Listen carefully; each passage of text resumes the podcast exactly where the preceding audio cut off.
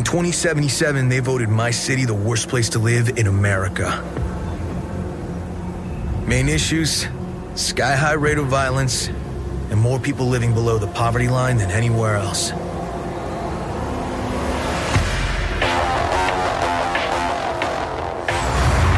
Can't deny it, it's all true. But everybody still wants to live here. This city's always got a promise for you. Might be a lie, an illusion. But it's there, just around the corner. And it keeps you going.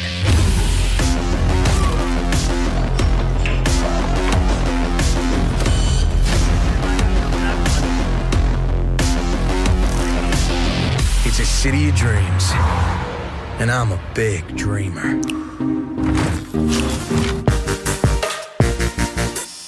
Ihr hört Cutscenes, äh, den kritischen Gaming-Podcast mit Stefan Fasold. Hallo. Florian Reisland. Hallo. Und heute re... Und heute... Re okay, ja jetzt ist hier irgendwie die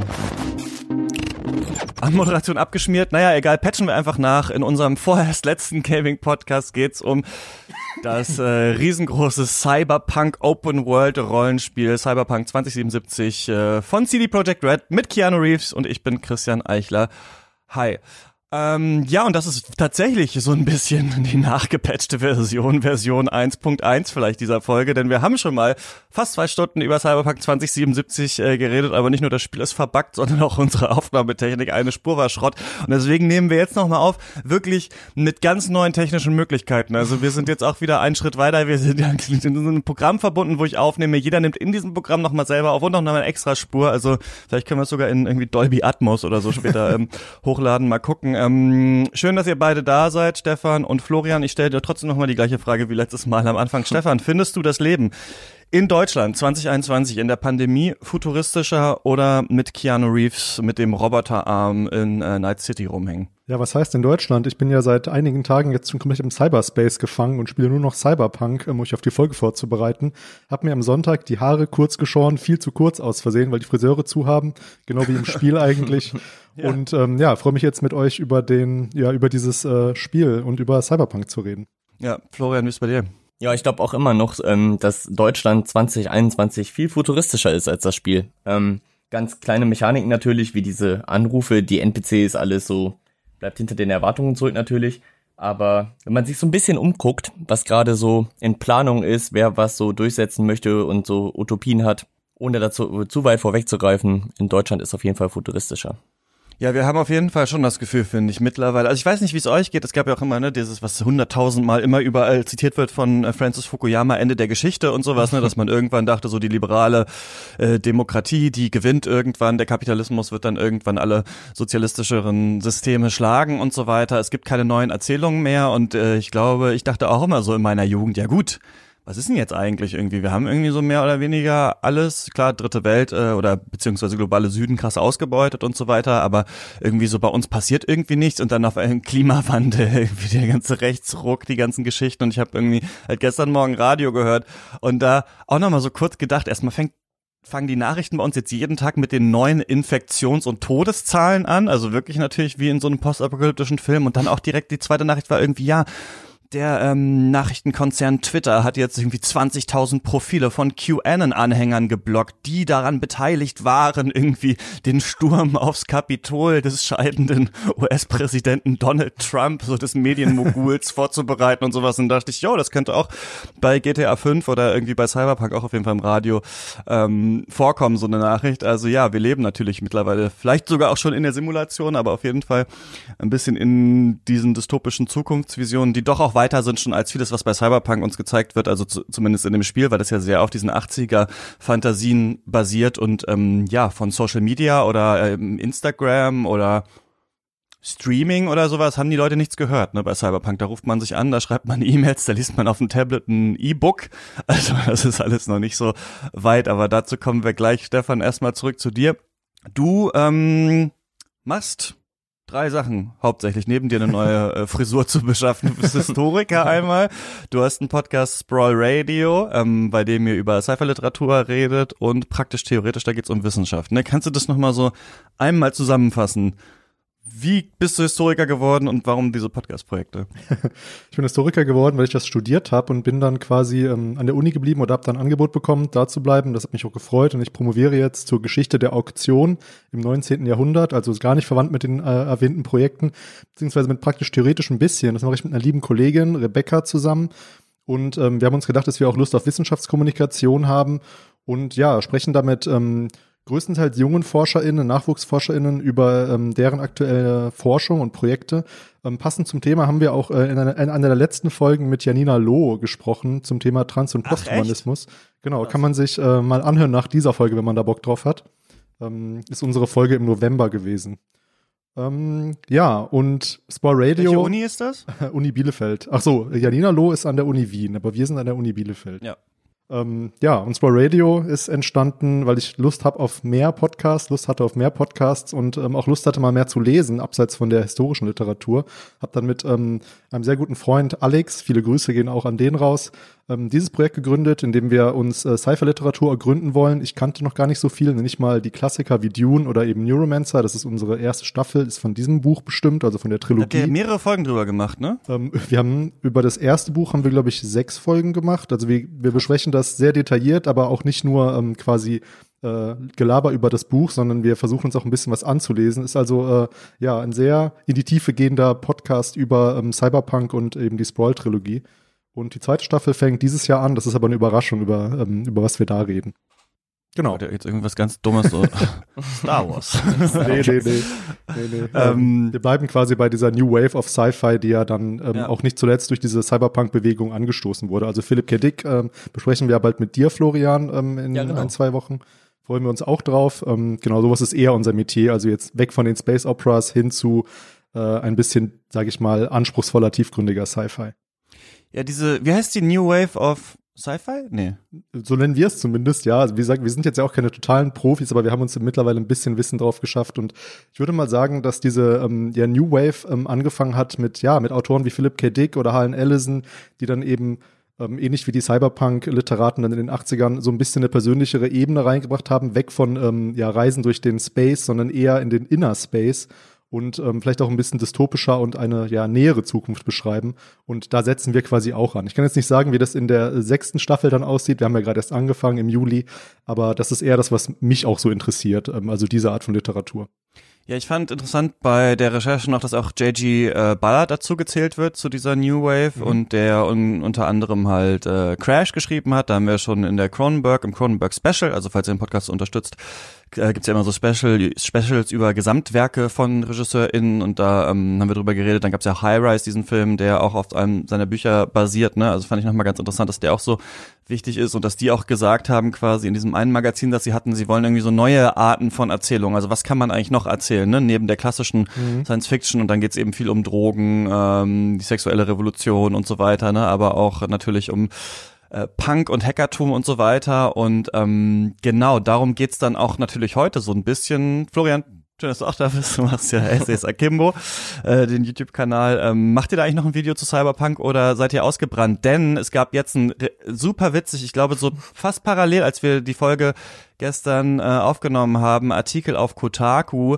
äh, der heißt ähm, Cyberpunk äh, einen Monat einen Monat später quasi. Und man hat wirklich das Gefühl, dass das Thema so hoch gehypt war und man dachte, es würde so wichtig werden und jetzt schon völlig veraltet ist. Also der jemand hat das auf Twitter geteilt mit Feel Old Yet und ich dachte, ja, irgendwie. Ähm, macht ihr noch ein Video, Florian, oder ist das Thema schon durch? Ja, das mit dem ähm, mit dem Hype und dem Abflauen danach ist ein bisschen so wie mit dem Aktienkurs von CD Projekt Red, der ja danach auch ein bisschen baden gegangen ist. Ähm, ob wir noch eine Folge machen? Ähm, ja, eventuell mache ich noch eine Folge, die dann das so ein bisschen gebündelt meine Perspektive darstellt.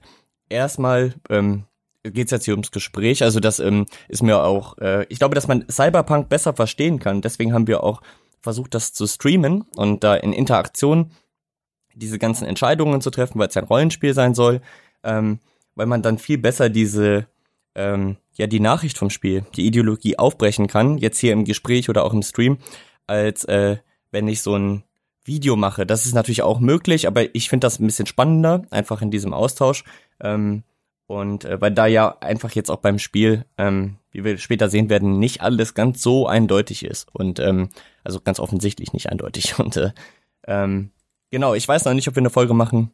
Mal sehen. Es gibt so viele Spiele, wenn ich das noch kurz anfügen kann, die ich lieber besprechen würde, ähm, weil ich auch das Gefühl habe, letztes Jahr, also seitdem wir das jetzt eigentlich machen, habe ich nur kritisieren dürfen. Ähm, und zwar alles runtermachen dürfen, weil nur gefühlt Mist rausgekommen ist, ähm, bis auf so ein paar einzelne Titel. Aber die ganzen Perlen, die äh, da noch rumliegen, die würde ich viel lieber besprechen. Deswegen weiß ich noch nicht ganz, ob ich mir die Zeit dafür nehme. Und bevor es weitergeht, hier wie immer der Hinweis, dass es Cuts auch 2021 nur gibt, weil es sehr, sehr viele Leute gibt, die uns finanziell unterstützen. Und ein Jahr lang haben wir schon über die Gesamtwerke von ganz großen und auch ein bisschen kleineren Regisseuren und Regisseurinnen gesprochen. Ähm, falls ihr auf diese ganze Bibliothek zugreifen wollt, dann ähm, müsst ihr drei Euro im Monat zahlen. Das geht auf steadyhq.com slash cuts. Dann kommt ihr auch direkt auf unseren Discord, wo wir jeden Sonntag zusammen einen Film schauen. Und ihr kriegt noch unsere Mailback-Folgen. Darin reden Lukas und ich immer über Film-News in der aktuellen Folge, zum Beispiel über diese ganze Disney Investors Konferenz, wo zehn neue Star Wars Serien und zehn neue Marvel Serien und so angekündigt worden sind, aber auch über ganz andere Fragen, zum Beispiel, ob es mehr Filme in der Schule zu schauen geben sollte. Also Filme und Bildung, hängt das eigentlich irgendwie zusammen? Muss man da was machen? Die komplette Antwort auf die Frage gibt's im aktuellen Mailback. Und das kriegt ihr, wenn ihr Katz unterstützt. steadyhq.com slash Cuts ist da die Adresse. Danke an alle, die das schon machen. Und jetzt geht's weiter mit Cyberpunk.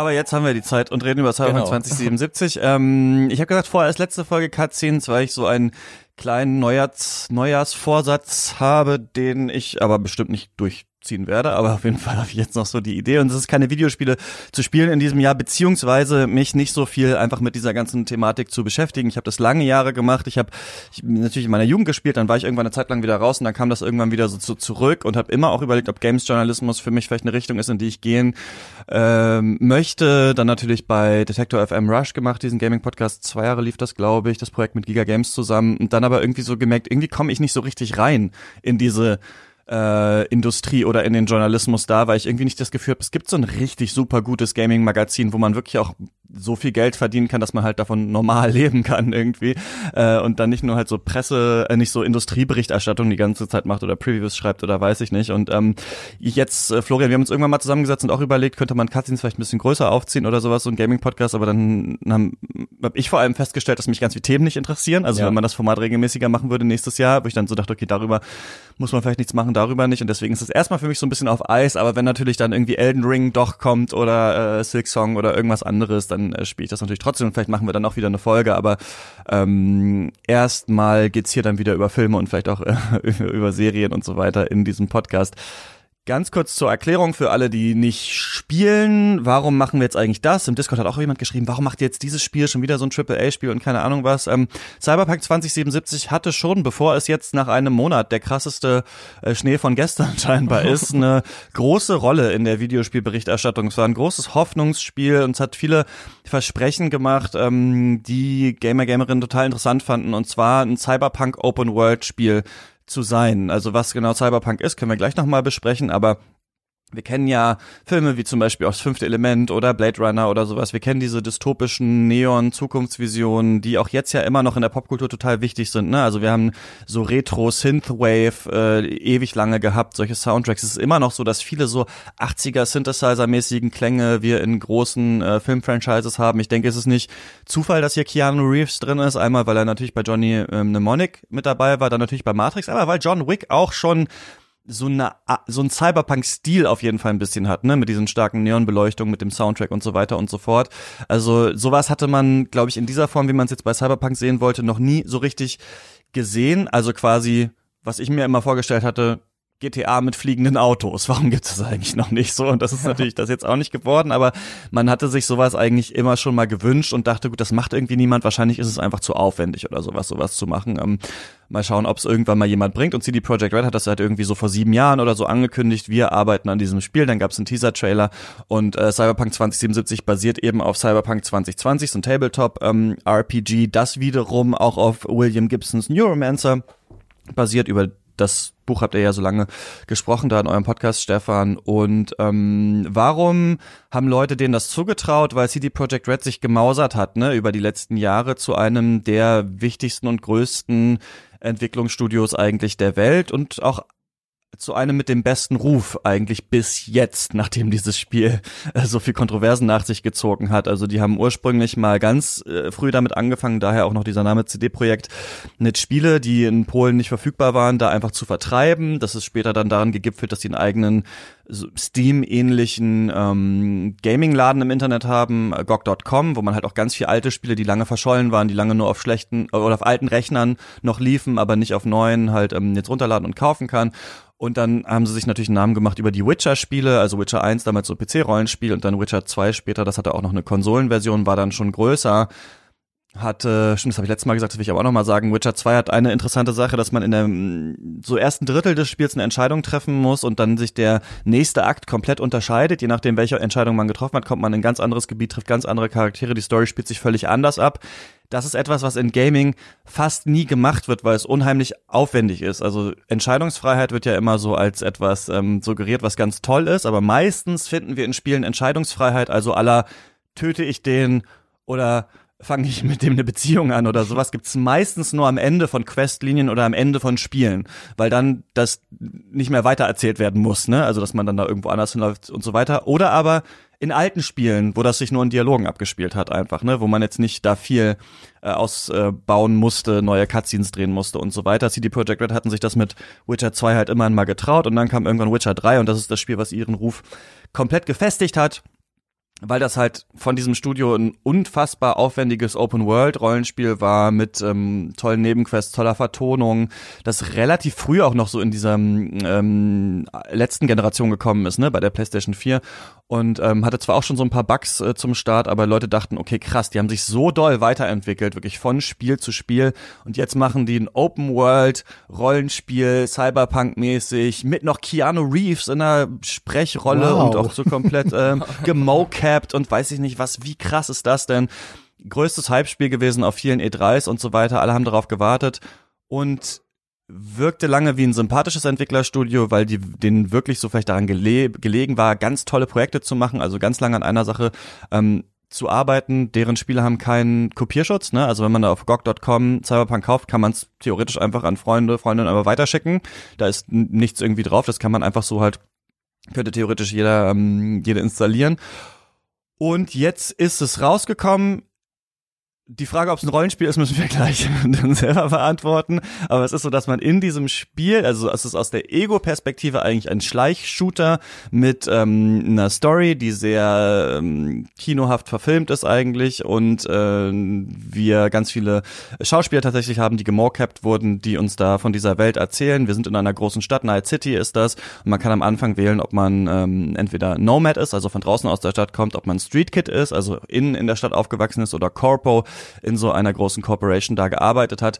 Und man wird dann da reingezogen, soll so einen ganz krassen Heist ähm, machen, soll so einen Microchip stehlen von einer großen Firma, ähm, der geht aber kaputt, also muss man sich den selber einpflanzen, damit er überlebt. Und auf diesem Chip ist das Bewusstsein von Johnny Silverhand, so ein antikapitalistischer Rockerboy, eben verkörpert von Keanu Reeves, der einem dann im ganzen Spiel beiseite steht als so eine Art Hologramm oder Vision, also immer auch kommentiert, was man so macht und damit kriegen sie es natürlich hin, dass es immer ja, dass man immer so das Gefühl hat, jemand ist auch mit dabei, ne? Und das ist, glaube ich, eine Lehre, die viele AAA-Studios vielleicht von Naughty Dog damals übernommen hatten. Also beim letzten God of War war das ja so, dass man da zu zweit ist. Ähm, bei Last of Us ist es ja so, bei dem Batman Arkham Knight war das so, dass der Joker auch mit dabei ist und so weiter. Und so ist das dann hier jetzt eben auch. Und was macht man? Man macht so Aufträge, ne? Aufträge für so verschiedene ähm, Fixer ähm, und äh, hauptsächlich Ballern und Schleichen. Und CD Projekt Red hatte eben aber versprochen, dass das ganz komplex ist. Also, dass wirklich jede Mission auf hunderttausend verschiedene Arten äh, gemacht werden kann und man ganz viel Allianzen schmieden kann und äh, da wirklich eine ganz große Entscheidungsfreiheit hat. Und genau, das ist ja dann nicht so richtig äh, wahr geworden. In diesem Artikel von Kotaku stehen auch noch sehr viele interessante Sachen drin, auf die können wir gleich noch eingehen. Eine Sache, die ich letztes Mal aber nicht erwähnt habe und das will ich jetzt nochmal an dieser Stelle sagen, ist, CD Projekt Red, und das habe ich vorher noch nie ähm, gesehen irgendwo, dass das passiert ist, hat den Leuten, die Tests gemacht haben für das Spiel, verboten, ihr eigenes Gameplay-Material zu benutzen.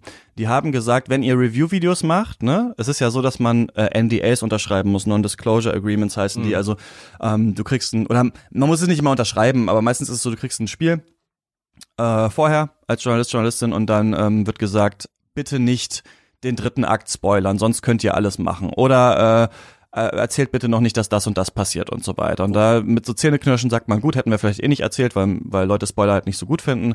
Ähm, machen wir mal, dafür nehmen wir das an, dafür kriegen wir das Spiel früher. Und CD Projekt Red hat halt gesagt, ihr dürft, also ihr kriegt erstmal nur die PC-Version, der erste Punkt, obwohl das Spiel auch auf den neuen Konsolen, PS5 und Xbox Series X und den alten Konsolen, halt PS4 und Xbox One, äh, rausgekommen ist. Ihr kriegt nur die PC-Version und ihr dürft aber nicht mal die zeigen, sondern wenn ihr ein Video rausbringen wollt, bevor das Spiel startet, dann dürft ihr nur unser Gameplay-Material zeigen. Und ähm, dann gab's so ganz positive Reviews eigentlich und dann ist quasi die Hölle losgebrochen. Dann hat man nämlich gesehen, wie scheiße das Spiel auf alten Konsolen läuft und so weiter. Und dann mhm. Ging der Shitstorm los. War ein bisschen längere Einführung jetzt nochmal, als, als wir letztes Mal aufgenommen haben, aber ich wollte das einmal alles so angesprochen haben, dass wir jetzt frei darüber reden können. Ähm, Stefan, hast du dich auf das Spiel gefreut und wie war das dann, das auf der Original PS4 zu spielen? Du bist ja unser Insider, wir haben es ja beide auf dem PC gespielt. Genau, genau. Ja, ähm, ich bin, glaube ich, so ein bisschen, also ich, mir ging es genauso wie vielen anderen auch. Ich habe mich auf das Spiel schon gefreut. Jetzt war ich, weiß nicht so ultra mega gehypt, aber schon so seit Spätsommer dachte ich schon so, ah, wenn es bald mal kommt, jetzt auch ähm, ja zu der Pandemie, das dann über Weihnachten zu zocken, war schon so ein bisschen mein Ziel. Habe es mir auch vorbestellt im Laden und direkt am 10. dann abgeholt und äh, reingelegt. Nach drei Stunden Installation auf der PS4 konnte ich dann endlich anfangen und wollte es dann erstmal super finden, weil ich habe mich, wie gesagt, darauf gefreut und das ist ja auch ein bisschen durch den Podcast jetzt so ein bisschen mein Steckenpferd geworden, Cyberpunk und Neuromancer und so weiter. Hab dann aber nach drei Tagen gemerkt, das Spiel funktioniert einfach nicht. Ähm, und jetzt, äh, klar, ein kleiner Teaser, nicht nur wegen den Bugs war das so furchtbar zu spielen, sondern auch aus anderen Gründen, auf die wir wahrscheinlich noch eingehen. Hab's dann erstmal, ja, weggelegt und tatsächlich nur für den Podcast jetzt nochmal ähm, intensiv gezockt. Also ich habe es jetzt ähm, fast durch. Ich bin, bin mit der letzten Mission äh, habe ein paar Nebenquests gemacht und habe, glaube ich, jetzt ein ganz gutes Bild, was das Spiel angeht. Und wollte es dann eigentlich erst weiterhin schlecht finden, aber bin jetzt in der Mitte eigentlich so eingependelt und muss sagen, es ist ein mittelmäßiges Spiel und ich hatte damit meinen Spaß, aber naja, mit Einschränkungen eben. Und ja, das mit den Bugs, das stimmt. Es ist alles wahr, was gesagt wird. Ähm, Müllberge explodieren, Autos fallen vom Himmel, es gibt alle 90 Minuten Abstürze. Ähm, es sieht nicht so schön aus. Das war jetzt für mich nicht so ein großes Problem, weil ich auch viele Indie-Games zocke und jetzt nicht so der Grafikfetischist bin, aber es ist einfach nicht so gut spielbar auf der PS4 tatsächlich. Es ist witzig, weil ich diese Klischee-Bugs, ne, die man aus diesen GIFs kennt, also dass sich die Palmen so runterbiegen ja. und sowas, die habe ich dann so nach 40 Stunden bekommen oder sowas. Also ich dachte schon, es läuft ja ganz gut, und dann so gegen Ende wurde das immer komischer. Und ich hatte alle möglichen Sachen, also dass ich dann auch so auf dem Motorrad fahre und auf einmal steht meine Figur immer so auf dem Motorrad drauf, während ich fahre und sowas. Und die kamen alle später, also schon nach Patch 5, 6, 7 oder sowas, äh, die, die rausgekommen sind, äh, wurde das dann immer verbuggt, also gegen Ende. Das fand ich eigentlich ganz ähm, äh, lustig. Wie war deine Erfahrung, Florian? Ähm, meine Erfahrung deckt sich ein bisschen mit Stefans Erfahrung. Mhm. Am Anfang war ich, ja, denke, was muss man so zugeben, schon ziemlich neugierig und auch ziemlich heiß drauf, weil wurde ziemlich krass beworben, so gut wie gar keine Negativpunkte. Äh, die ersten Negativeindrücke, die kamen, waren übrigens auch wieder von Kotaku, ähm, die da so langsam witterten, ja, hier der Hype, das kann überhaupt nichts werden. Ähm, Game Informer übrigens auch, das war sehr lustig. Die haben, glaube ich, ein Review gemacht, das so 70 gegeben hat oder so. Dann gab's Hassnachrichten, Shitstorm ja. von den Fanboys und sowas. Und dann hat man richtig gemerkt, wie in deren Subreddit sich die Meinung ändert danach, ja, als die Leute genau. selber gespielt haben.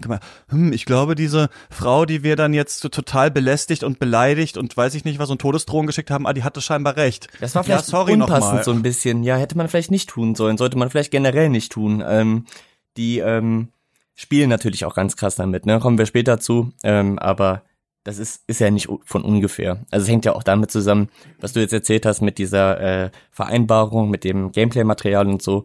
Das ist ja schon alles nicht zufällig, dass das so genau präsentiert wurde. Man hat den Hype konstruiert, sehr gut konstruiert. Ähm, aber kommen wir mal eben zum Spiel und zum Ersteindruck.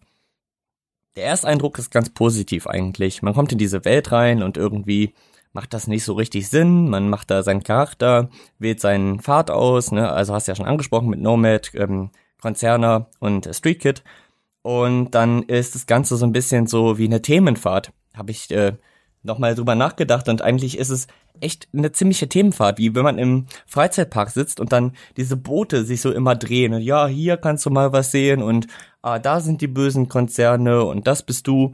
Man macht sehr wenig selber, finde ich. Also ja, so auf Schienen gesetzte Kamerafahrten, ähm, man fährt mit einem mit einer anderen Figur, dem äh, die Jackie heißt, ähm, hat man wilde Verfolgungsjagden und ähm, gerade die Figur Jackie ist, glaube ich, eine ganz große Stärke vom Spiel, weil der zum einen natürlich sehr tollpatschig ist und sehr naiv irgendwie, ob, obwohl seiner Größe und seiner Stärke ist er so ein bisschen kindlich angelegt, ähm, hat aber gleichzeitig die Systemlogik verstanden, also die da in diesem Superkapitalismus herrschen soll, in dieser äh, Night City Welt, die ja von ähm, allen möglichen privaten Konzernen da dominiert wird. Der hat verstanden, das Wichtigste ist Maske wahren und gleichzeitig ähm, Ellbogen raus. Das ist das, was man machen muss. Und das kann man dem abkaufen oder nicht, aber dafür steht diese Figur. Und wofür entscheidet das Spiel sich? Das Spiel entscheidet sich dann ganz schnell dafür, ja, der kommt weg. Ähm, also nachdem man diese spannendste von allen Missionen in meinen Augen gespielt hat, geht es steil bergab. Also kommt dann nichts mehr. Das ist nicht mehr diese Dichte an Figuren. Ähm, du bist eigentlich, könnte man so sagen, das Spiel scheitert dann, wenn die Open World kommt. Sobald die Open World ins Spiel kommt, ist das Spiel hoffnungslos überfordert mit den ganzen Versprechungen, die vorher gemacht wurden. Das fällt vorher noch nicht so auf. Das ist wahrscheinlich auch wieder, also tut sich ja ganz gut, ne? Wenn man die ersten Stunden im Spiel ähm, eigentlich ein anderes Spiel hat als den Rest des Spiels, dann fällt das nicht so krass auf. In den ersten Streams, Tests und sowas, weil da ist ja auch wieder dieser Zeitdruck. Man will der Erste sein, der einen Test gemacht hat, damit es Klicks gibt und so. Ähm, das ist alles ganz schön mies konstruiert in meinen Augen. Ähm, das war jetzt auch eine längere Einführung, wie das so ist, also mein Empfinden zu diesem Spiel. Aber ich denke, ganz einfach ist es einfach nicht. Ja, ähm, ich finde das ganz auch interessant, weil ich habe mich dann auch ein bisschen einfach gefragt. Ich weiß nicht genau, wann das Embargo gefallen war. Also es gibt ja dann Embargos, wann dürft ihr eure Tests ähm, äh, raushauen. Es gibt auch richtig peinliche Embargos, das hat man gemerkt bei Ghost of Tsushima, also wo dann auf einmal, bevor das rausgekommen ist, Leute, ganz viele so Journalistinnen äh, dann so nur den Startscreen gepostet haben vom ja. Spiel, oh Playing Now. Und da wusste ich genau, Alter, wie peinlich, da hat Sony wirklich geschrieben, ihr dürft am so und so vierten nur einen Screenshot vom äh, Startbildschirm posten. Und ich muss sagen, das nehme ich der Gaming-Presse auch übel, ja. dass da ganz oft einfach gesagt wird, wir dürfen wir dürfen ja leider nur das und das machen. Wir dürfen ja leider kein Gameplay-Material zeigen. Da ist man schon wie in so einer Cyberpunk-Welt. Die Konzerne ja. regieren die Welt und man tut so, als wäre das irgendwie ein Gesetz. Nee, ihr habt das unterschrieben, ja, dass absolut, ihr das nur absolut, macht. So, ihr dürft, ihr könnt auch einfach sagen, wir machen das erst später. Ich muss sagen, da muss man auch Podcasts wie den Games Podcast, zum Beispiel The Pod, hochhalten, die sagen, wir bezahlen das alles selber. Unser Test kommt erst drei Wochen später fertig, so ungefähr. Und wir haben mit der deswegen auch,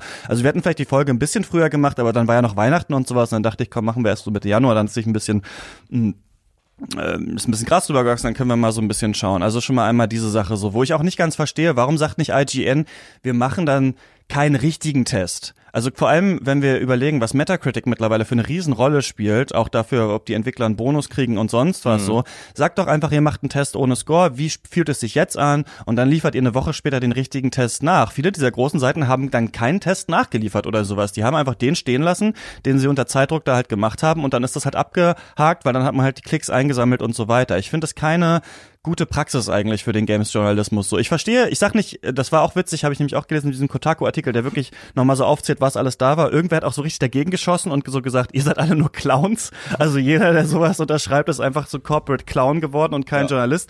Da würde ich sagen, na ja, also da, man kann da schon irgendwie, hängt man natürlich immer mit diesen Studios zusammen, weil man die Spiele irgendwie braucht und so weiter. Aber ich würde auch sagen, man kann das ja machen und unterschreiben, aber dann halt sagen, Leute, unsere richtige Sache, glaubt das noch nicht, unsere richtige Sache kommt eine Woche später.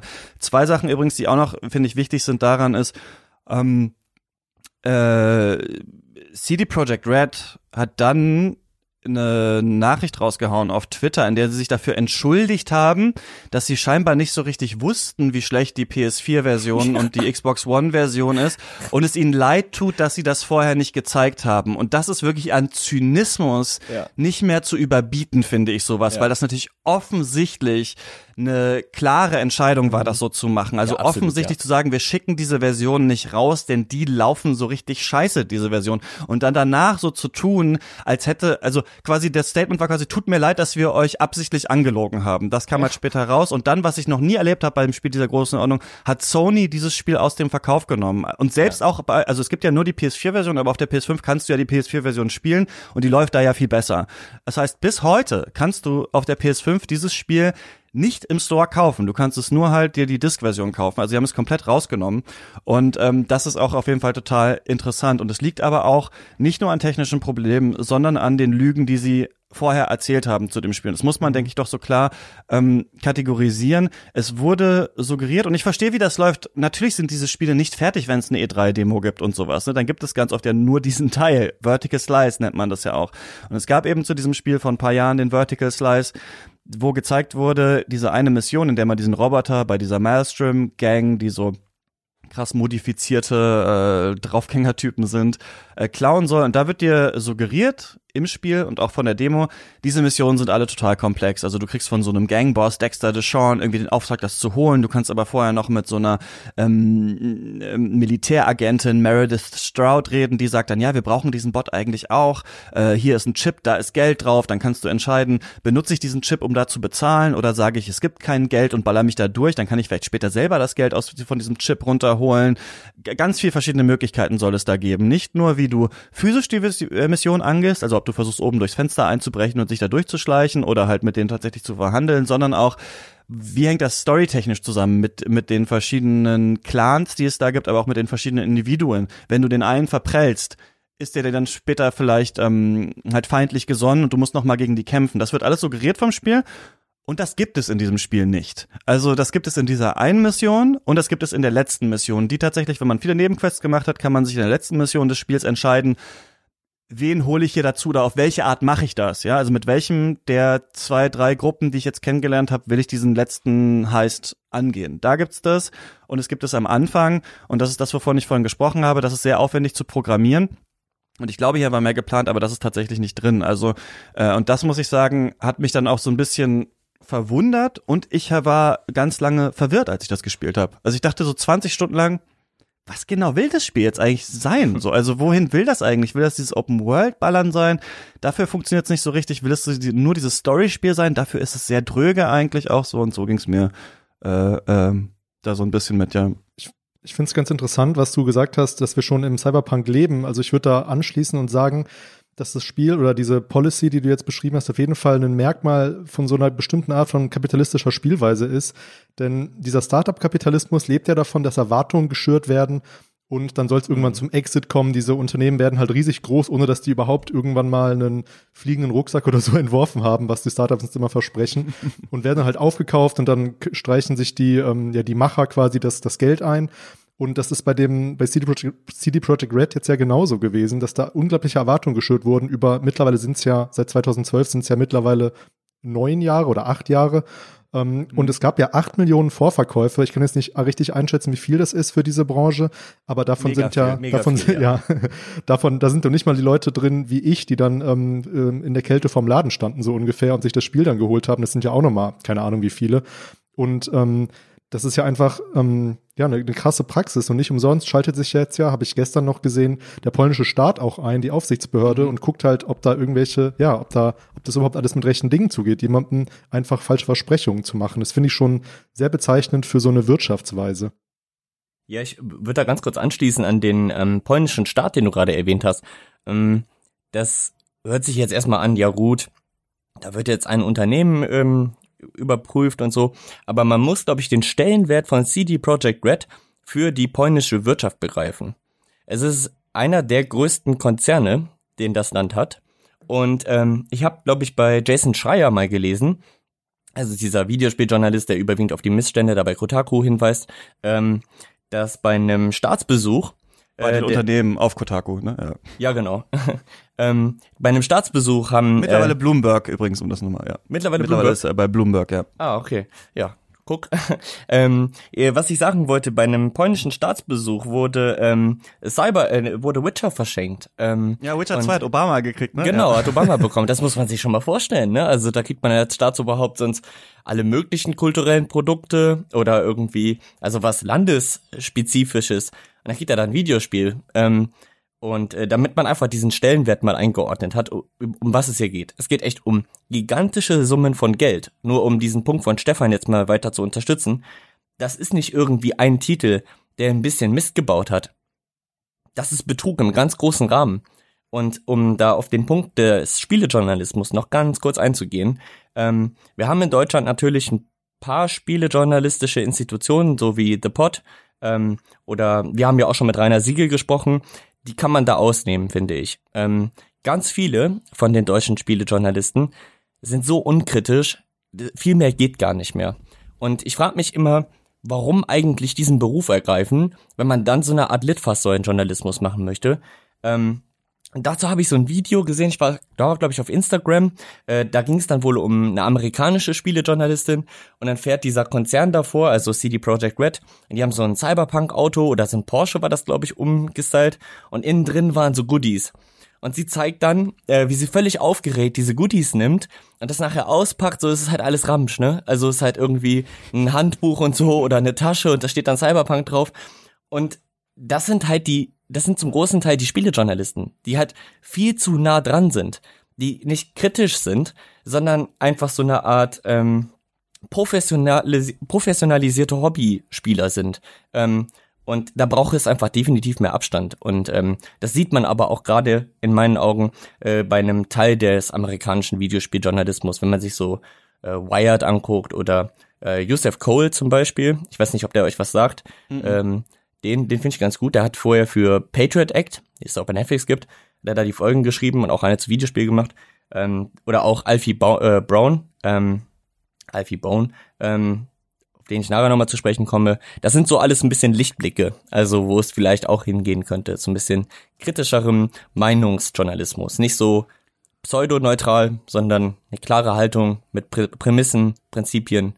Ähm, das würde ich mir ehrlich gesagt mehr wünschen. Das ist eine leichte Zäsur, würde ich sagen, jetzt schon die Cyberpunk nochmal war, weil ja. man dann auch gesehen hat, dass andere, wie zum Beispiel, die ich auch oft gucke, weil ich die früher eigentlich ganz gerne mochte, mittlerweile nicht mehr so doll, aber ähm, früher waren die Game Trailers, jetzt heißen die Easy Allies, die sind auch so, dass sie die Sachen erst später machen und die haben dem Spiel, glaube ich, auch eine 7 oder sowas dann am Ende gegeben. Der Metacritic Score ist ja dann noch relativ krass gedankt, jetzt ist er, glaube ich, aber wieder irgendwie bei so zwei, 83 oder irgendwie sowas. Ähm, also viele haben das, also ein paar haben es schon korrigiert oder nochmal was anderes gesagt und ähm, das ist natürlich auch nur so eine große Frage immer beim Gaming-Journalismus, was ist denn mit diesen ganzen Bugs und sowas wie, also sowieso natürlich auf Kunst und Kultur irgendwie so eine Zahl drauf zu klatschen, ist immer schwierig, Wertungsdiskussionen ja. gibt's ja ewig, aber wenn man so das Gefühl hat, okay, auf dem PC ist es vielleicht ganz okay, das Spiel, aber auf PS4 unspielbar, wie macht man das dann eigentlich und so weiter, ne? Also da hat man schon richtig gemerkt, die Leute sind ein bisschen gebrannte Kinder jetzt geworden, auch die ähm, Gamerschaft selbst, weil man eben CD Projekt Red einfach so gerne mochte. Ne? Also wenn man wirklich gedacht mhm. hat, okay, man kann auch diese großen Spiele machen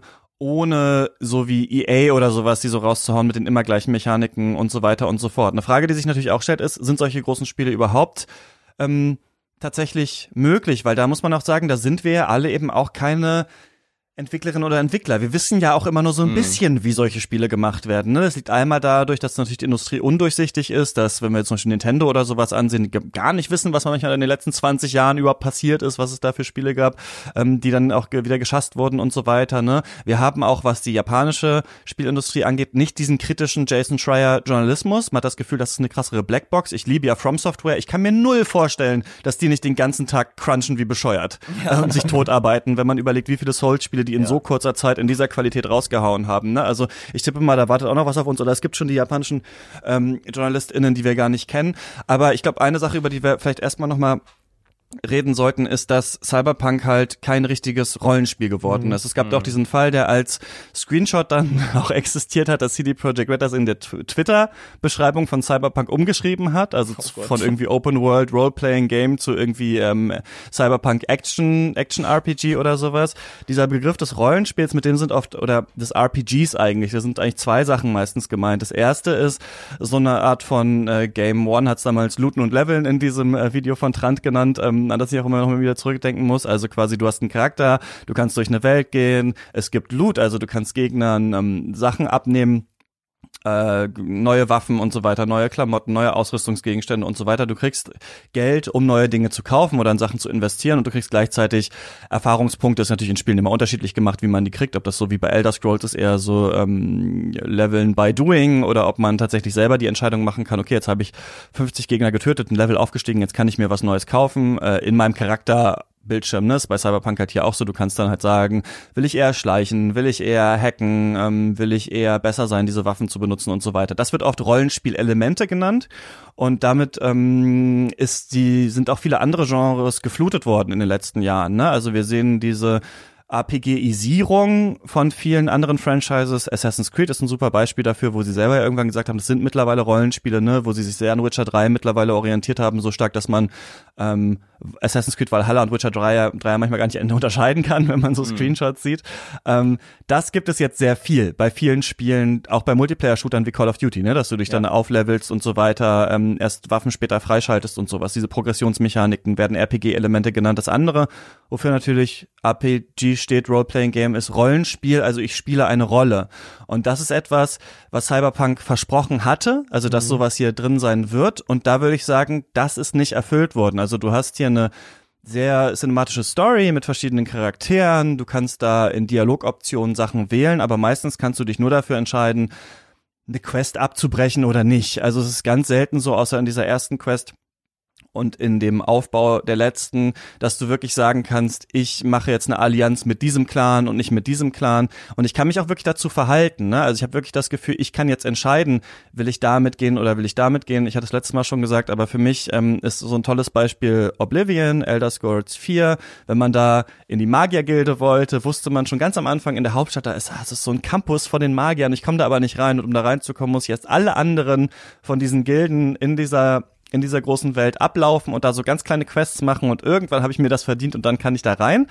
Und du kannst natürlich bei den Elder Scrolls Spielen dann auch jeden dieser Wege machen. Also du kannst Magier, Krieger, Diebesgilde, Assassinen alle machen.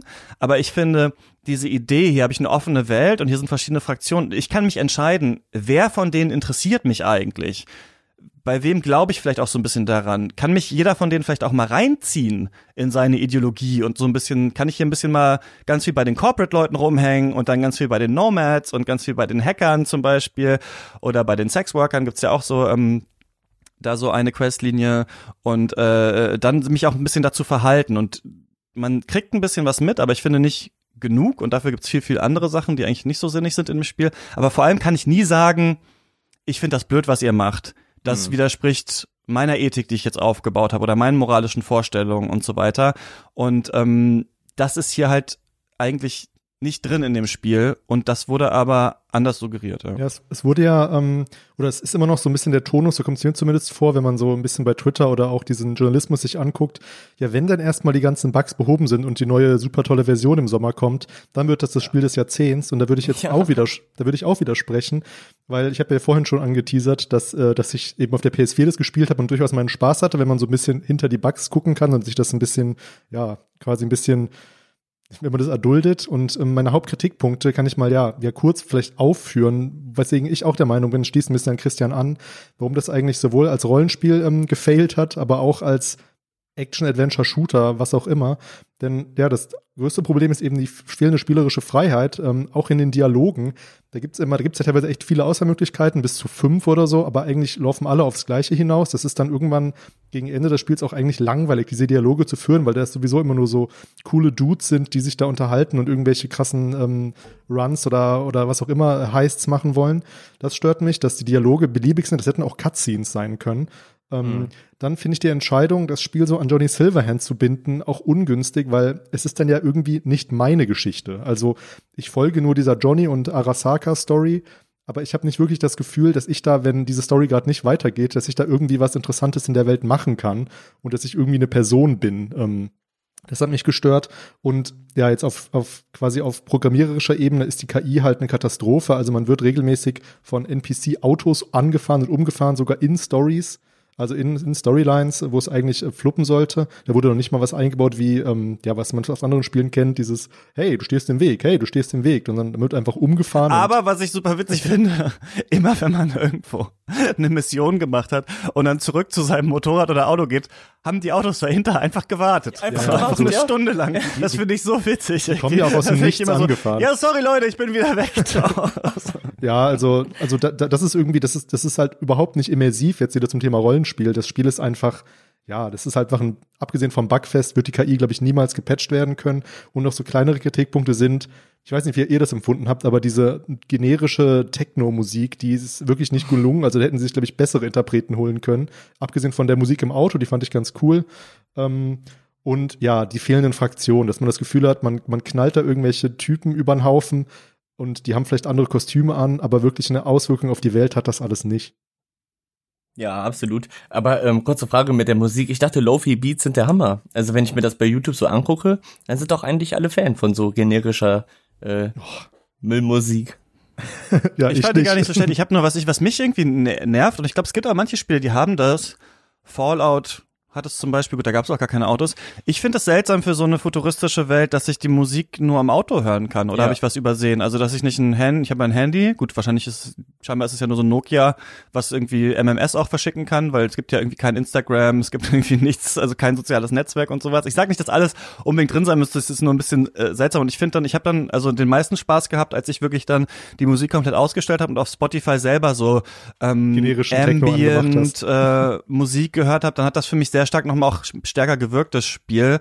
Ähm, aber auch so in den Missionen, also auch wenn man da durch diese Hackernester und sowas läuft, so. Also ich finde, wenn man da die richtige Musik hat, macht es echt viel Spaß, auch das Spiel. Aber ich fand das auch komisch, dass man nur im Auto halt oder auf dem Motorrad Musik hören kann und sonst ähm, nicht. Also der iPod, glaube ich, einfach noch nicht erfunden gewesen, ja. Äh, Kann ich ganz kurz was zu diesem äh, Rollenspielaspekt sagen, weil ich das super spannend finde.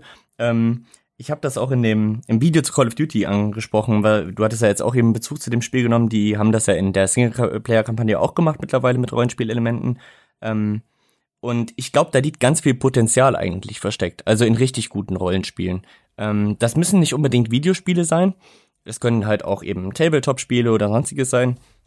Aber ein Rollenspiel ist ja erstmal der Moment, ich versetze mich in eine Situation, die nicht meiner eigenen entspricht und spiele ein paar Szenarien durch und gucke, wie ich mich da verhalten würde.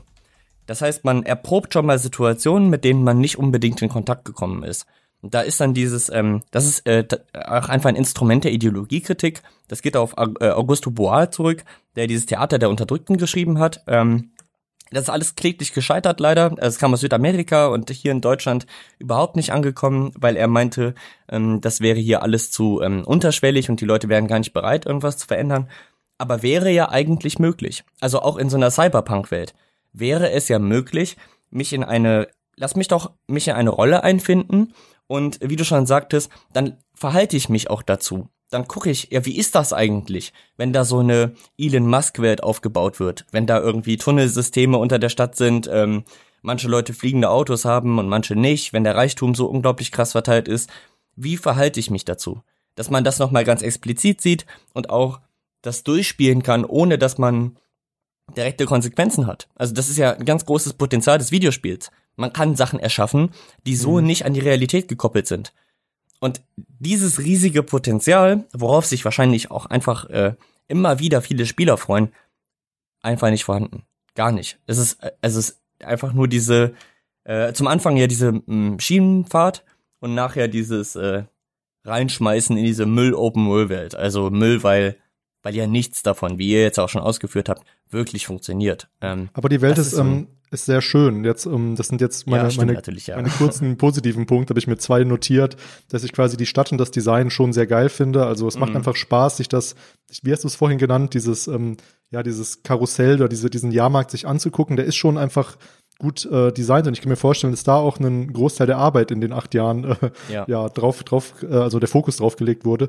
Und ähm, ja, das ist jetzt ähm, natürlich eine persönliche Meinung, aber ich finde diesen William Gibson-Bezug und dieses, diese ganze Neuromancer-Welt und was da alles abgebildet wird. Also die haben auf jeden Fall ihren, ihren Neuromancer, ihren William Gibson gelesen. Da gibt's ja einiges. Also von angefangen von Johnny Mnemonic mit den ähm, Magnetic Dog Sisters, die da vorkommen, ähm, bis über SimStim, also dieses Braindance-Feature und ähm, ja, dann ähm, Ja, zuletzt noch die, die Voodoo Boys sind mir dann im, im Endgame noch aufgefallen, dass es die ja auch ähm, in Biochips, also dem zweiten Teil der Sprawl-Trilogie gibt. Das ist wirklich ähm, sehr gut übernommen, vielleicht auch von Pondsmith, also diesem ähm, RPG, ähm, ähm, Paper, Pen, and Paper Gestalter, der hat sicherlich auch William Gibson gelesen. Das ist auf jeden Fall viel drin, das hat mir auch gut gefallen.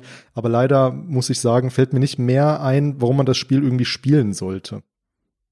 Ja, ich denke auch, die visuelle Qualität ist ähm, überragend bei dem Spiel. Wenn man einen PC hat oder irgendwas, oder wenn es, weiß ich nicht, vielleicht kommt es auf der Playstation auch irgendwie ein bisschen rüber, trotz der ähm, Bugs und der manchmal niedrigen Framerate, aber ich habe das ja sehr lange gespielt tatsächlich, ne? Hätte ich gar nicht gedacht, aber ich habe 50 Stunden gespielt. Also ich habe das ähm, durchgespielt und dann wirklich irgendwie ähm, die besten, bei so besten Listen, die besten Alben des Jahres irgendwie so auf Spotify gehört. Und dann bin ich da wirklich durchgelaufen auch durch die Spiel. Hab gesagt, was ist denn eigentlich hinter diesen ganzen Fragezeichen, hinter diesen ganzen Symbolen auf der Map, was passiert denn da? Und man muss sagen, das ist aufwendiger gemacht, als ich das sonst bei Spielen kenne. Also das ist bei Witcher 3 ja zum Beispiel gewesen, dass du auch da manchmal so Fragezeichen hast und dann ist das halt irgend so ein Monsternest gewesen oder sowas. Dann rennst du halt da rein und machst es kaputt. Aber bei Assassin's Creed ist das ja auch so. Das ist dann irgendeine Festung und die macht man kaputt. Hier ist es aber fast immer mit irgendwelchen Mini-Stories schon verknüpft. Also du kriegst dann, wenn du in der Nähe von einem Haus bist, irgendeinen Anruf und jemand sagt, ja, irgendwie da ist irgendwas passiert oder da, ähm, kommen seltsame Geräusche aus dem Keller oder sowas, kannst du mal nachgucken, was da ist. Und dann kann ich übrigens jedem empfehlen, sich sofort, wenn man die 40.000 äh, da ähm, Euro-Dollars zusammen hat, sich den Doppelsprung zu kaufen. Dann kann man die Mission auch tatsächlich noch ein bisschen anders angehen. Dann kann man auf Gebäude draufklettern. Das, man kriegt, kommt jetzt nicht an krass andere Orte dadurch, an denen es was gibt. Also man kann schon wirklich in dieser Stadt auf diese ganzen Hochhäuser auch rauf, wenn man das richtig plant. Und das macht auch manchmal wirklich Spaß, einfach zu gucken, komme ich da hoch eigentlich? Ähm, aber dann kletterst du da durchs Fenster rein. Dann ist diese Umsetzung von Johnny Silverhand super gut gemacht. Also du kommst dann in so eine äh, verkiffte Hackerbude rein, in so ein Zimmer und dann kommst du da rein, kriegst, erschreckst dich erstmal, weil du denkst, der Typ ist da, aber es ist nur Johnny Silverhand, halt deine Imagination, die auf dem Bett sitzt und sagt, was ist denn das hier für ein abgefuckter Ort und keine Ahnung, sowas kenne ich noch von früher und sowas. Er ist ja ne, noch aus einer anderen Generation quasi. Und dann guckst du da durch und dann merkst du, okay, hier irgendwie auf dem Computer gibt's so eine E-Mail, da steht das und das drin, irgendwelche Experimente. Gehst dann in den Keller und dieses ganze diese ganze Wohnung und auch alles in dem Spiel, finde ich, ist so überdetailliert, wie ich das sonst nur bei Naughty Dog jemals gesehen habe. Also es ist immer ein Detail zu viel eigentlich drin. So immer, wo man denken müsste, da müsste die Textur jetzt eigentlich mal lupen. Hier sehe ich eigentlich, wie sie es gemacht haben. Ist dann immer noch ein Fleck an der Wand, ist immer noch was rausgebröckelt. Wenn du die Stadt hochguckst, dann ist nicht nur ein Sonnenuntergang, sondern noch ein, drei fliegende Autos sind da im Hintergrund. Die Palmen bewegen sich im Sonnenlicht und du hast noch drei Werbereklamen, von der die zweite flackert, weil der eine Buchstabe nicht so richtig funktioniert. Klar, wenn du die noch irgendwo anders siehst, wird die wahrscheinlich dann auch irgendwo flackern, aber es dauert lange, bis man diese Muster irgendwie so erkennt und mhm. dann gehst du durch diese Wohnung durch und gehst in den Keller und dann ist da jemand, der gerade versucht, irgendwie seine Schwester zu retten, aber die stirbt dann bei dem Versuch und dann ballerst du den halt nieder. Aber diese Orte, sind wirklich auf eine Art wunderschön und ich war da auch wirklich an so ein bisschen Urlaub erinnert, also einfach dieses sich so treiben lassen in dieser Welt und einfach mal abzuklappern, mal lang zu fahren. Es gibt draußen so ganz große Farmen, die hatten, haben mich erinnert an Blade Runner ähm, 2049 da, diese, diese Farmen, wo da Ryan Goslings Charakter da am Anfang so drüber fliegt und sowas. Also es gibt, da, oder diese Windräder, die draußen in diesen Badlands sind, diese riesige Müllhalde, über die man manchmal drüber fährt, weil man den Weg verkackt hat und dann ist es schwer da rauszukommen und so das ist schon sehr beeindruckend. Mhm. Ähm, und da merkt man auch, da wurde sich visuell was gedacht. Ich bin irgendwann mal so an der Küste lang gefahren und sehe irgendwas blinken und sehe, dass da dieses Trauma-Team, was man in der ersten Mission sieht, also das Gesundheitssystem ist da halt noch krasser privatisiert als bei uns. Also wirklich, wer reich ist, wird gerettet und dann kommen die da mit Maschinengewehren und niemand anders darf in den Krankenwagen rein. Und dann siehst du da so diesen, so einen Trauma-Team-Krankenwagen, wo dann diese ähm, Mediziner dann auf, auf dem Boden liegen, totgeschossen und so ein paar Gangster. Und man sieht, okay, hier war scheinbar irgendeine Schießerei und kann sich dann überlegen, was ist hier wohl passiert. Und dann lootet man die, dann kriegt man geile Klamotten. Ge größter Pluspunkt dieses Spiels sind die unfassbar geilen Klamotten, aber ähm, deswegen, ich habe es lange gespielt, mich so treiben lassen, Musik gehört ähm, und dann mir diese Sachen angeguckt. Und dafür muss man wiederum sagen, Open-World-Shooter mit so leichten Story-Elementen, wenn man dieses, diese Hauptstory ausblendet, das gibt's halt nicht so viel, ne? Also wie flüssig das auch ist. Du steigst dann aus von deinem Motorrad, bist gerade noch durch eine große Stadt gefahren, bist wieder in dieser Ego-Sicht und gehst auf einmal in so einen Nachtclub rein, bist auf einmal in einem Autohaus oder sowas, wo der Mechaniker durchgedreht ist und du, der hat jetzt so einen Roboterarm, du musst gegen ihn kämpfen und sowas. Also da ist schon was zu entdecken und es gibt auch echt lustige Quests. Es gibt eins, da findet man Skippy. Das ist eine Waffe, die mit einem spricht, so eine automatische Waffe und die macht immer so Witze und sowas, während man redet. Und scheinbar, wenn man genug Leute erschossen hat, dann kann man sie zu seinem Besitzer zurückbringen. Da war ich noch nicht. Aber für jedes dieser Quests gibt's halt auch 100.000 so generische Sachen, ne? Aber das war für mich das, was ich am coolsten fand an dem Spiel. Mhm. Aber selbst das funktioniert halt auf Gameplay-Ebene nicht so gut. Also man muss da sehr viel so ausblenden, wenn man das spielt. Ja. ja. Ja, ich ähm, würde da ganz kurz anschließen. Ähm, ich habe den Kritikpunkt gestern auch schon gebracht und es tut mir leid, aber ich werde es wiederholen. Ähm, das ist ein ich kann das absolut nachvollziehen. Ich habe es auch von Freunden um die Ohren gehauen bekommen, dass diese Nebenquests scheinbar alle sehr, sehr gut sind. Ich habe da nicht so viele von gesehen, ein paar schon. Ich habe die auch als gut empfunden. Da werden dann halt Fragen aufgeworfen, die die Hauptstory komplett vernachlässigt.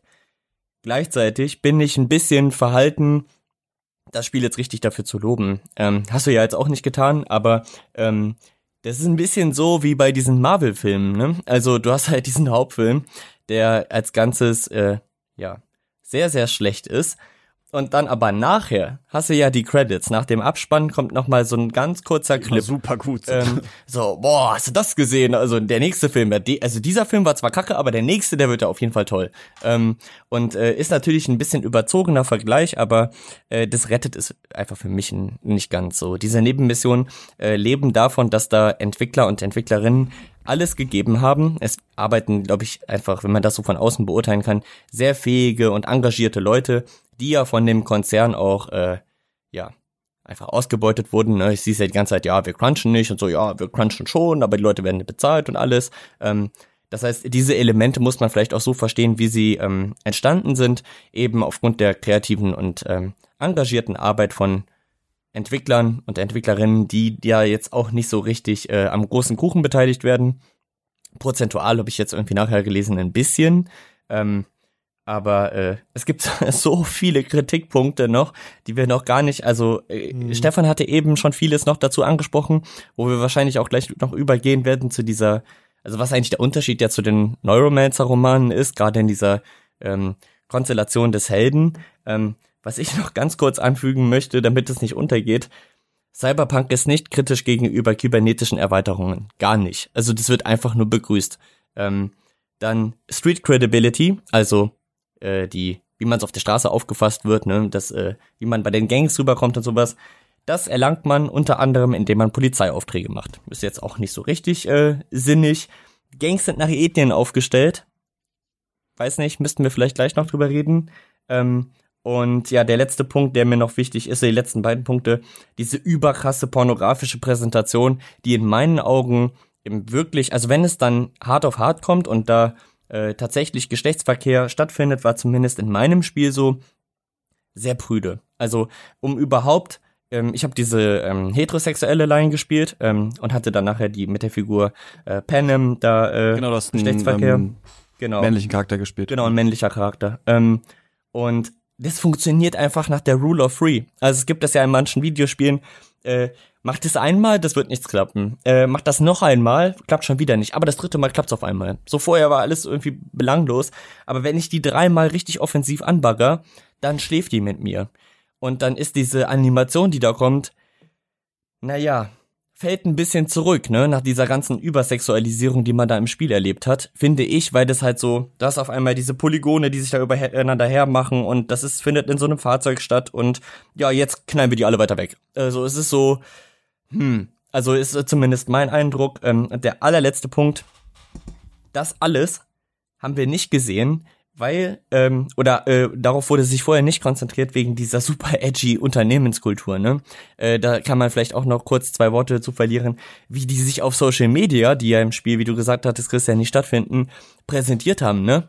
Da einfach mit irgendwie, äh, ich meine sogar mit Elon Musk, äh, ein bisschen Scherze machen und so und ähm, dann immer diese super ironischen Witze, die nur bei den Gamergate-Idioten ankommen, äh, weil man ja, also mit, man kann sich mit allen verscherzen, aber nicht mit diesen kleinen Edgelords. Ähm, und da hätte man es wahrscheinlich schon merken können, so, also wo das Ganze hingeht. Ähm, und genau, jetzt habe ich aber genug geredet und Vielleicht passt ganz gut, wenn ich jetzt einen kurzen, ein bisschen ausrufenden Input zu Cyberpunk und so, ein, ja, ne, ja, so, so, so, einen Vergleich mache zu, zum, an, zum zu den unterschiedlichen Anspruch, Anspruchshaltungen von jetzt einerseits den ProgrammiererInnen und halt ähm, dem ursprünglichen Cyberpunk-Anspruch, so wie ich ihn jetzt ein bisschen deute. Ähm, erst nochmal vorher ganz kurz zu Pornografie fällt mir gerade ein. Da würde ich auch sagen, das würde ich dem Spiel vielleicht eher vorsichtig gesagt anrechnen, weil das auch eigentlich eine Übertragung von so einer von so einer Idee ist, wie, wie eigentlich Sex und Werbung in der, in der Zukunft, also in der Zukunft, wie man sich in den 80ern sie sich ausgemalt hat, zusammenhängt. Denn es gibt äh, auch bei William Gibson zumindest immer wieder so sehr eindeutige, ähm, ja, so ähm, ein, also ähm, Beschreibungen von, wie, wie Sex da gedeutet wird. Und äh, da hat mich ein bisschen, ja, bin ich darauf aufmerksam geworden, da bin ich hängen geblieben an der Stelle. In, ich glaube, in Neuromancer oder in, in Biochips war das, wo man in der U-Bahn fährt, also wo der wo Case, meine ich, in der U-Bahn fährt und dann sieht er zwei, ähm, zwei junge Frauen da sitzen und die eine trägt äh, eine tropfende Vagina als Hologramm an ihrer Hand. Und das ist auf jeden Fall eine total sexualisierte Welt. Das ist auf jeden Fall eine Stelle, die einem, einem in Erinnerung bleibt. Und ähm, genau, also ich fange mal ganz kurz an und ich versuche nicht, nicht zu sehr auszuufern, so die, den ursprünglichen Anspruch und die Entstehung von Cyberpunk ähm, kurz aufzureißen. Also Cyberpunk ist ähm, in erster Linie eine literarische Bewegung ähm, in den 80ern gewesen, die durch die sogenannte Mirror Shade Group vorangetrieben wurde. Da sind die ähm, schillerndsten Figuren sicherlich William Gibson und Bruce Sterling, Chairman Bruce wird er auch genannt. Und die waren einfach total genervt von der zeitgenössischen Sci-Fi-Literatur, die ähm, ja sich so um Space Operas dreht und immer nur die gleichen langweiligen ähm, Utopien aufmacht und ähm, ja sich quasi im Outer Space bewegen. Und diese Autoren wollten eben zurück in den Inner Space und haben sich da sehr ähm, an an Sachen vom ja vom Film Noir und von den Hardboiled Detective Stories haben sie sich viel abgeguckt und ähm, ja, haben sich Mirror Shade Group genannt, weil sie eben ein Manifest hatten, was sie jetzt eben innerhalb dieser Science Fiction ändern wollten und sind auf Conventions mit äh, Lederjacken und schwarz verspiegelten Sonnenbrillen aufgetreten und haben sich da relativ daneben benommen. Also haben Leute rumgeschubst, haben Leuten, haben Fans die Spock-Ohren abgerissen und haben eben andere AutorInnen ähm, beschimpft und wollten eben richtig mal was losreißen. Und das haben sie auch geschafft. Also sie haben dann in die, in die Sci-Fi-Literatur und von da aus gesehen auch in Filme und andere, ja, in eigentlich alle möglichen popkulturellen Erzeugnisse eben es geschafft, die Science-Fiction ein bisschen näher an uns ranzubringen. Also im Cyberpunk geht es ganz kurz gesagt um High-Tech, Low-Life. Und die haben sich dann aus ihrer Position heraus gedacht, also in den 80ern, die Probleme, die sie da hatten, einfach weitergedacht und in so eine sehr nahe Zukunft pro projiziert. Also wir haben ja schon gehört, 2020 war das ursprüngliche Pen and Paper und 2077 ist auch ein Stück weit näher dran, als, ähm, als man es jetzt irgendwie von ja, Space-Reisen oder so kennt, wo es wirklich einfach Techniken gibt, die es, die auf der Welt sich noch gar, die man sich noch gar nicht vorstellen kann. Mhm. Cyberpunk ist dann, ähm, sind so sehr wichtige Themen, sind eben ja dieser ganze Müll, also das ist ähm, so ein bisschen das, was von der Technik übrig bleibt. Dann die schon angesprochenen Megakonzerne, Drogen spielen eine große Rolle, also auch so innere Konflikte und ähm, Sucht, Sucht äh, ist ein großes Thema. Enhancements, ganz klar. Für mich noch sehr wichtig, ähm, Informationskontrolle und Überwachung. Das spielt in den Romanen von William Gibson auch eine sehr große Rolle. Und was ich sehr beeindruckend fand, ist, wie die Grenze von Technik und Natur verwischt wird. Und das spiegelt sich ja schon im ersten Satz wieder, wo quasi der Himmel mit einem äh, flimmernden Fernseher verglichen wird von Neuromancer. Das finde ich einen total schönen Satz. Und ähm, ja, das also man merkt schon, dass der Anspruch da einen, erstmal ein, ein total subversiver war und haben die auch durchgesetzt. Das zeigt sich auch darin, dass ähm, Chairman Bruce erklärt hat, ich glaube noch nicht vor allzu langer Zeit, dass Cyberpunk tot ist und die aber ihre Mission erfüllt haben. Also die Science Fiction hat sich, wie ich jetzt schon dargestellt habe, ja total verändert seitdem und Science Fiction ist nicht mehr nur, sage ich mal ganz platt, Space-Reisen, sondern Science Fiction findet auch im Hier und Jetzt statt. Und ich glaube, wir kennen alle genug, ähm, ja, allein schon Filme und Serien, die daran anknüpfen. Und ich musste da ein bisschen dran denken an, ähm, ja, an CD Projekt Red, an den Anspruch, den die sich eben formuliert haben oder den die uns suggeriert haben. Die wollten quasi auch, ähnlich wie die Cyberpunk-Literaten, etwas neu machen, quasi ähm, Rollenspiel und Open World neu erfinden. Das haben wir ja, glaube ich, alle ein Stück weit gedacht. Und daran sind die aber kläglich gescheitert. Man kann nur froh sein, dass die ähm, Jungs und Mädels von CD, Pro CD Projekt Red nicht auch noch auf Conventions gegangen sind und da ausgerastet sind. Sondern, äh, also das ist das einzig Gute daran, glaube ich. Aber ansonsten sind, ähm, ja, sind diese beiden Anspruchshaltungen gescheitert. Und ich würde da jetzt dran anschließen ähm, und fragen, da ja die Cyberpunk-Literaten jetzt auch keine Cyberpunk-Literatur mehr schreiben, sondern eben zu anderen Themen übergewechselt sind, brauchen wir Cyberpunk eigentlich noch und was kann das Genre uns eigentlich noch mitgeben? Also ist dieses Spiel nicht eigentlich nur, wie William Gibson auch sagte, einfach nur ein GTA im generischen 80er Jahre Retro-Future gewandt? Und also, was soll das eigentlich noch? Ich finde, ähm, ein bisschen verwandt dazu ist auch so diese Serie Altered Carbon, die vor ein paar Jahren rauskam, auf Netflix zu sehen, die ist ja eigentlich auch nur, was man schon aus Blade Runner kennt und auch diese Ideen des Trans- und Posthumanismus in dieser Serie sind nicht komplett neu mehr und ich finde, dass man sich heutzutage innerhalb der Science Fiction anderen Themen widmen könnte. War jetzt ein sehr langes Plädoyer und so ein bisschen ein aufgemachter Vergleich, aber natürlich würde mich jetzt äh, ja auch da eure Meinung zu interessieren und ähm, ja, also die Frage, was Cyberpunk uns eigentlich noch bringt, finde ich sehr spannend. Ich finde es sehr sympathisch, dass ihr nach euren Redebeiträgen immer sagt, dass sie so lang sind und meine sind zu lang und ich laufe einfach weiter. Ähm, interessant ist ja, dass sie sich entschieden haben, ein Cyberpunk-Klischee nicht zu machen, und zwar, dass diese Stadt nur so bei Nacht irgendwie mhm. zu erkunden ist oder sowas, ne? Sondern dass, sie, dass man schon im ersten Trailer ge gesehen hat, hm, das ist irgendwie gar nicht so dystopisch vielleicht, ne? Also vielleicht sind irgendwie doch manche Leute ganz glücklich so in dieser Welt, vielleicht ist es doch relativ normal, also vielleicht so wie man als auch unsere Welt beschreiben würde, dass wir sagen würden, ja, das ist natürlich für viele, viele Menschen, die äh, weltweit äh, werden, eine Dystopie und erst jetzt kriegen es viele vielleicht mit durch, äh, dass der Impfstoff nicht so schnell kommt oder sowas, dass man vielleicht selber auch mal in so einer vielleicht nicht so stark privilegierten Position ist, obwohl da ja auch, was ich Wahnsinn fand, ja auch ähm, die UN entschieden hat, dass ähm, diese Patente nicht freigegeben werden, ne? damit zum Beispiel Indien den Impfstoff schneller machen kann und so weiter und so fort. Also ja, wir leben natürlich schon in so einer völlig wahnsinnig ähm, dystopischen Welt. Ähm, ihr hattet ja Janina Loh im Podcast, hast du gesagt. Ich habe ihr Buch dann auch gelesen, Trans- und Posthumanismus. Ich fand es ein bisschen kompliziert, weil sie sehr viel verschiedene Arten mhm. äh, unterscheidet davon und dann immer so ein bisschen hin und her wächst, äh, switcht. Aber auch da sind ja so ein paar Themen drin, die sich mit dem Cyberpunk-Genre äh, ja auch ähm, spiegeln oder da drin sind. Ne? Also ursprünglich kommt, beziehen sich manche auf den Humanismus, also den man vielleicht ganz billig zusammenfassen kann. Der Mensch ist toll und irgendwie ganz anders als die Tiere, aber man muss ihn ausbilden. Ja, durch Bildung irgendwie kann der Mensch erst zu seinem richtigen äh, Potenzial kommen und die Transhumanisten und auch Posthumanisten finden eben verschiedene Antworten, wie das dann halt jetzt mit Technologie funktionieren soll. Ne? Ein ganz großes Thema ist Lebensverlängerung und Unsterblichkeit. Übrigens tatsächlich aus Grund dieser Maxime mehr ist besser. Also wenn wir erstmal unsterblich sind, dann haben wir ja viel mehr Zeit für die ganzen Probleme. Da werden dann auch so mhm. Sachen, die ja offensichtlich daran hängen. Also was ist da mit Überbevölkerung? Dürfen dann Leute keine Kinder mehr kriegen? Oder wie soll das dann aussehen? So dann manchmal auch so weggeschoben. Kryonik hängt damit zusammen, also dieser Kälteschlaf. Ne? Das gibt's ja auch schon, dass Leute sich einfrieren lassen, um dann irgendwann in der Zukunft halt wieder aufgetaut werden zu können. Du hast schon gesagt, Augmentierung heißt es im Spiel Human Enhancements, nennt sie das. Also ähm, dass man sich irgendwie modifizieren kann und dann so ein bisschen zu einer Art Cyborg wird. Ähm, bei der Cyborg-Literatur und sowas sagen Leute, ja, sind wir natürlich auch heute schon, ne? Also wenn wir irgendwie äh, eine neue Hüfte bekommen oder manche sagen auch, wenn wir Kaffee trinken morgens, ist das schon eine Art von Cyborg-Existenz, mhm. weil man halt mit Drogen versucht, sein eigenes Bewusstsein zu modifizieren. Dann ist natürlich Virtualität ganz wichtig.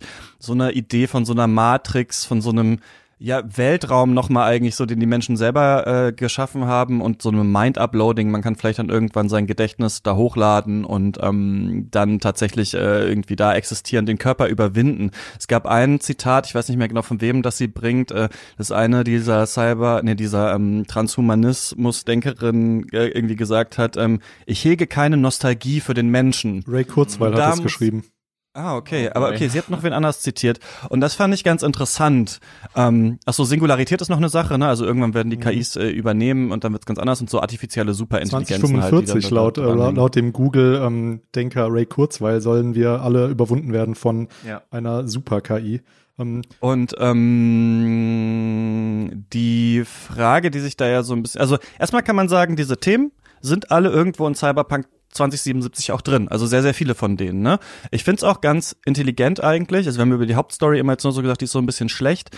Ähm, es ist halt so, dass man ja dann ähm, Johnny Silverhand als weitere Person in seinem Hirn hat und ihn dann auch immer sieht, so als Projektion quasi davon. Und das Spiel will eigentlich sagen, du wirst jetzt immer mehr wie dieser Draufgänger-Charakter Johnny Silverhand und der überschreibt dein Wesen eigentlich. Also irgendwann wird Johnny Silverhand die Kontrolle über deinen Körper haben und du nicht mehr. Ich finde, das ist auch ein typisches Science-Fiction-Thema, dass man die menschliche Angst vom Tod auf etwas anderes legt, also wie so eine Metapher mhm. versucht dazu zu finden. Es gibt zum Beispiel diesen einen Film, ich sage jetzt nicht, wie er heißt, damit das ein umgedrehter Spoiler ist, wo jemand eben ähm, im Weltall ist und da was erledigen soll und dann aber herausfindet, dass er nur ein Klon von sich selber ist, tatsächlich. Ne? Und das ist quasi diese Familie und sowas, mit der er kommuniziert auf der Erde, die gibt es gar nicht oder die sind schon tot oder sowas und er ähm, ist nur ein Klon. Ich finde, das ist auch so eine Art von, okay, ich bin schon tot oder ich werde, ich werde noch sterben und so weiter. Meine Existenz ist gar keine normale menschliche Existenz.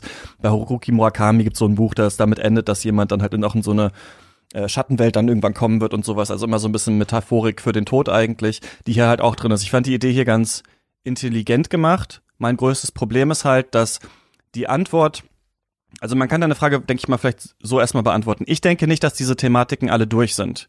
Gar nicht. Ich glaube, die sind nur nicht mehr so futuristisch, wie sie in, mhm, den genau, 80ern genau. waren, sondern viele von diesen Sachen haben wir heute schon. Wir haben Leute, die im Kälteschlaf irgendwie sind. Wir haben Leute, wir haben natürlich einen riesengroßen Trend von, irgendwann habe ich mal eine Bravo äh, nochmal gelesen und da war schon so, da waren Rezepte für Sachen mit Avocado drin. Health Food für, für Kids halt so, ne? Wo ich dachte, krass, das war auf jeden Fall kein Thema bei uns, aber diese so ähm, sich immer weiter verbessern, immer gesünder leben, das Leben verlängern und sowas, ist natürlich die Sache, die uns auch heute schon interessiert, ne? Dass Leute überlegen, wie kann Unsterblichkeit vielleicht mal möglich sein und so weiter. Deswegen würde ich nicht sagen, dass diese Themen alle äh, durch sind und deswegen brauchen wir keinen Cyberpunk mehr, sondern die sind natürlich immer noch interessant. Und die Frage ist aber, wie behandelt man dann diese mhm. Themen? Will man sie wirklich nur so Cosplay-mäßig haben, wie sie oft bei Cyberpunk sind? Also da ist dann halt mal eine KI oder da ist dann halt mal jemand, der irgendwie augmentiert ist. Oder muss da noch mehr dran hängen. Und ich denke, wenn wir daran bleiben, die ursprünglichen Themen zu nehmen, dann denke ich, haben Videospiele halt eine große Chance und das ist zwar, dass es irgendeine Art von Verhalten dazu gibt. Also dass ich irgendwas dazu entscheiden kann. Es ist immer ein gern gemachter Vorwurf, dass man sagt, das hätte man auch noch komplexer erzählen können und so weiter. Es ist ja auch, so, dass wenn wir uns Gangsterfilme von Scorsese antun, dann setzen die sich nicht auch irgendwann mal an so an den Tisch zu viert und sagen, Moment mal, ist es überhaupt gut, ein Gangster zu sein oder nicht? Das soll uns mhm. natürlich suggeriert werden durch den Film. Also mit diesen Fragen sollen wir dann da rausgehen. Aber es wäre trotzdem schön, sich dazu verhalten zu können, einerseits, also zum Beispiel ganz simple Sachen. Man könnte ja zum Beispiel sagen, ähm, ich musste an Bastian Balthasar Buchs aus der unendlichen Geschichte denken, der je mehr er sich vom Aurin wünscht, desto mehr Erinnerungen verliert er. Könnte es nicht so sein, dass je mehr Augmentierung ich habe, desto mehr verliere ich irgendwas von meiner mhm. Menschlichkeit? Oder auch von zum Beispiel kann es ja sein, ich habe jetzt den Doppelsprung mit diesen Cyberbeinen, aber dann kann ich halt nur noch äh, Sex haben, wenn ich vorher irgendwelche Medikamente nehme oder sowas. Und das wird dann halt im Spiel gezeigt. Oder dann mag mich vielleicht eine Person nicht mehr. Die gegen Augmentierung ist einfach im Spiel. Die sagt dann, sorry, du hast dich super krass verändert, ähm, wir können jetzt halt nicht mehr miteinander reden. Sowas, ne? Das ist halt nicht so richtig drin. Und man hat nicht so richtig das Gefühl, dass diese Welt, in der die Unternehmen alles regieren, wirklich so eine starke Auswirkung auf diese Charaktere hat, die in dem Spiel sind. Denn das die größte Frage, die Cyberpunk ja eigentlich auch erzählen könnte, und das müsste gar nicht so super interaktiv sein, ist ja die Frage, wie verhalten sich verschiedene Individuen, die verschiedene Eigenschaften haben in dieser Welt, also verschiedene äh, Ethnien, verschiedene sexuelle Orientierungen, Gender, ähm, Klasse natürlich ganz wichtig, ne? Also Cyberpunk, wenn wir sagen, das ist vielleicht auch so ein bisschen wie im italienischen Neorealismus, so es geht hier auch wieder um die Arbeiter, um die ganz kleinen Leute, so wie wie wie verhalten die sich eigentlich dazu? Und Cyberpunk findet eigentlich immer die Antwort, das sind alles so super abgehalfterte, mega edgy Wichser. Das ist eigentlich immer das. Du kommst immer irgendwo rein, die, wer bist du hier? Ja, diese Arasaka-Spinner, da müssen wir jetzt mal hingehen, dann hast du noch nicht nur, dass du so jemand bist und die Person, sondern auch noch fucking hypertoxic Johnny Silverhand kommt immer rein und sabbelt dich zu mit einem Sermon, wo du echt denkst, also ist das irgendwie der alkoholische Onkel von der Familienfeier, den ich jetzt hier immer dabei habe? Hätte man da nicht einen anderen Charakter finden können? Weil es gab auch ein Zitat, wo er sagt irgendwie, I've seen crazier shit in my time, like fucking a girl and then her sister and finding out they're both sisters of God. Und dachte ich so, Alter, boah, Alter, ciao. Und den soll ich dann irgendwie nachvollziehen können besser? Also die sind ja alle so irgendwie. Ja, ja. Und ich finde sowieso diese Konstruktion, dieses peinlichen Rocker-Typen, äh, irgendwie, der dann irgendwie so anti-corporate drauf ist, so, man muss sich dazu nicht verhalten. Wäre es nicht ein tolles Spiel, wenn wir einen Pfad gehen können, wo wir voll auf der Seite der Corporate-Leute sind? Also, ja, wo wir genau. sagen, ja klar, ja. das ist natürlich, ähm, Klar, das ist Kapitalismus und so ein bisschen schlecht, aber die haben tolle Technologien entwickelt, wie zum Beispiel jetzt Pfizer äh, und diesen Impfstoff und sowas. Ne, will ich jetzt nicht sagen, ja Kapitalismus okay, aber könnte das Spiel das nicht wenigstens anbieten irgendwie? Man hat das Gefühl, egal ob jemand der krasseste äh, Corporate Manager ist oder das krasseste Lowlife, eigentlich sind das alles irgendwelche Arschlöcher. Und das ist natürlich auch eine Aussage, die man treffen kann. Weiß nicht, ob die halt so intendiert ist. Ich glaube, die ist eher drin, weil Leute halt edgy, coole Spiele wollen, in denen halt dauernd geflucht wird. Aber das interessiert mich halt nicht. Warum gibt's da nicht auch normale Leute, die einfach vielleicht kleine Sorgen haben oder sowas? Gibt's in Nebenmission ein bisschen, aber das, also ist auf diese Hauptstory ist echt krass dröge und man hört sich echt viel Cybergebrabbel an, aus dem man nichts rauszieht eigentlich zu diesen Themen, die da drin sind. Die sind halt dann auch noch irgendwie augmentiert. Es sind Features, ne? Also Augmentierung mhm. ist ein Feature, aber kein Thema eigentlich. Ich hake ja. noch mal kurz ein, wenn ich darf. Entschuldigung, Florian, weil Alles das direkt da, dazu passt. Ähm, erstmal noch mal kurz. Ähm, also ich finde Cyberpunk super. Ähm, das, das Spiel nicht so, aber das Genre ist äh, finde ich super. Nicht zuletzt, zuletzt durch diese aus, ähm, ausufernde Literatur, die ich da jetzt betreibe. Ähm, aber ich würde mir dann doch schon wünschen, dass es nicht nur darauf hinausläuft, immer wieder die gleichen Themen aufzuwerfen. Altered Carbon ist halt wie gesagt ein Beispiel. Ich kenne nur die Serie, das Buch kenne ich noch nicht. Das ist ja auch eine Vorlage von Richard Morgan. Aber ich finde halt Cyberpunk könnte sich langsam mal weiterentwickeln und darauf spielen ja glaube ich auch die die ursprünglichen Begründer an, dass es einfach langweilig ist, immer das Gleiche nochmal wieder zu reproduzieren. Aber ansonsten finde ich es halt geil. Das ist ja auch mein mein Haupt ähm, mein positiver Punkt an dem Spiel, dass es halt super aussieht. Ähm, das Zweite ist dann dass ähm, Cyberpunk, ähm, das hast du, glaube ich, vorhin gesagt, Florian, ähm, dass Cyberpunk ja eigentlich nicht darauf, also nicht darauf abzielt, moralische Urteile zu fällen. Also diese ganzen Techniken und der Kapitalismus, der wird da, ich meine, es gibt keine neutrale Literatur wahrscheinlich, aber der wird dann doch eher beschreibend dargestellt in den Büchern. Und deswegen finde ich das eigentlich ein super Ansatz, dass es eben so eine im Grunde dadurch auch amoralische Welt ist oder eine Welt, wo wir uns selber ähm, als Individuum wiederfinden. Und im Cyberpunk werden ja eben Individuen beschrieben, die ganz unten sind. Das trifft auch ein bisschen auf das zu, was du beschrieben hast, Christian. Johnny ist larger than life und irgendwie so ein super cooler Dude und auch wie. Ich finde diese Synchronstimme auch einfach nicht passend. Das sind einfach keine, keine richtigen Lowlifes. Das sind keine mittellosen Menschen, sondern das sind einfach die, die krassen Macker, die irgendwie die krassesten Waffen haben. Ist natürlich ähm, jetzt ein Punkt, den ich gar nicht so vollkommen ähm, jetzt dem Spiel vorwerfen würde, weil ich meine, es wäre auch langweilig, wenn man, wenn man immer nur ähm, im Untergrund agieren müsste und da irgendwie gar nichts kennenlernt eigentlich. Und ähm, ja, jetzt noch ein bisschen Eigenwerbung für die Podcast-Projekte, wo wir mit Janina gesprochen haben. In praktisch theoretisch kann man vor allem noch mal was über den kritischen Posthumanismus erfahren. Und mhm. in Spore Radio haben wir das Buch ähm, von Janina Loh auch besprochen. Und da ähm, haben wir dann in zwei Folgen einmal den Transhumanismus. Roboterethik oder Trans- und Posthumanismus? Trans- und Posthumanismus. Mhm. Und haben wir in einer Folge haben wir den Transhumanismus auseinandergenommen und ähm, auf Neuromancer und Cyberpunk bezogen und in der darauffolgenden Folge dann eben den Posthumanismus, sodass wir da eigentlich ein hoffentlich ganz umfassendes Bild liefern, falls wen das nochmal interessiert, da reinzuhören, ähm, würde uns natürlich auch freuen. Ähm, das wäre es jetzt mit meinem Input erstmal. Ja, sorry, ich lebe, rede auch so viel. Ach Quatsch, alles gut. Ähm, ich würde ganz kurz noch anschließen an den Punkt, den du ähm, gemacht hast mit den, das ist die Ausgangslage von den Neuromancer-Romanen, also überhaupt auch von diesem Cyberpunk-Genre.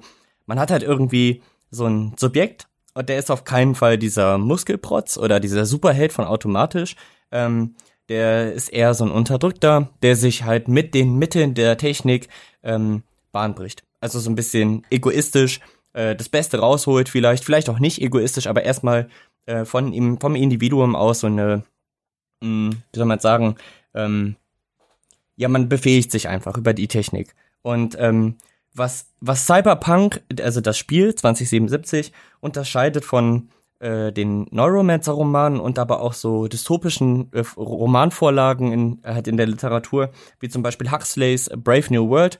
Da hat man diese Klasse von, also so heißt es bei Brave New World von Alphas. Das sind halt diese absoluten Drübermenschen, die sind makellos und dann gibt es die Ys, die sind halt die, die unten äh, so da rumdumpeln, die ganze Zeit arbeiten müssen, aber die haben nichts zu melden.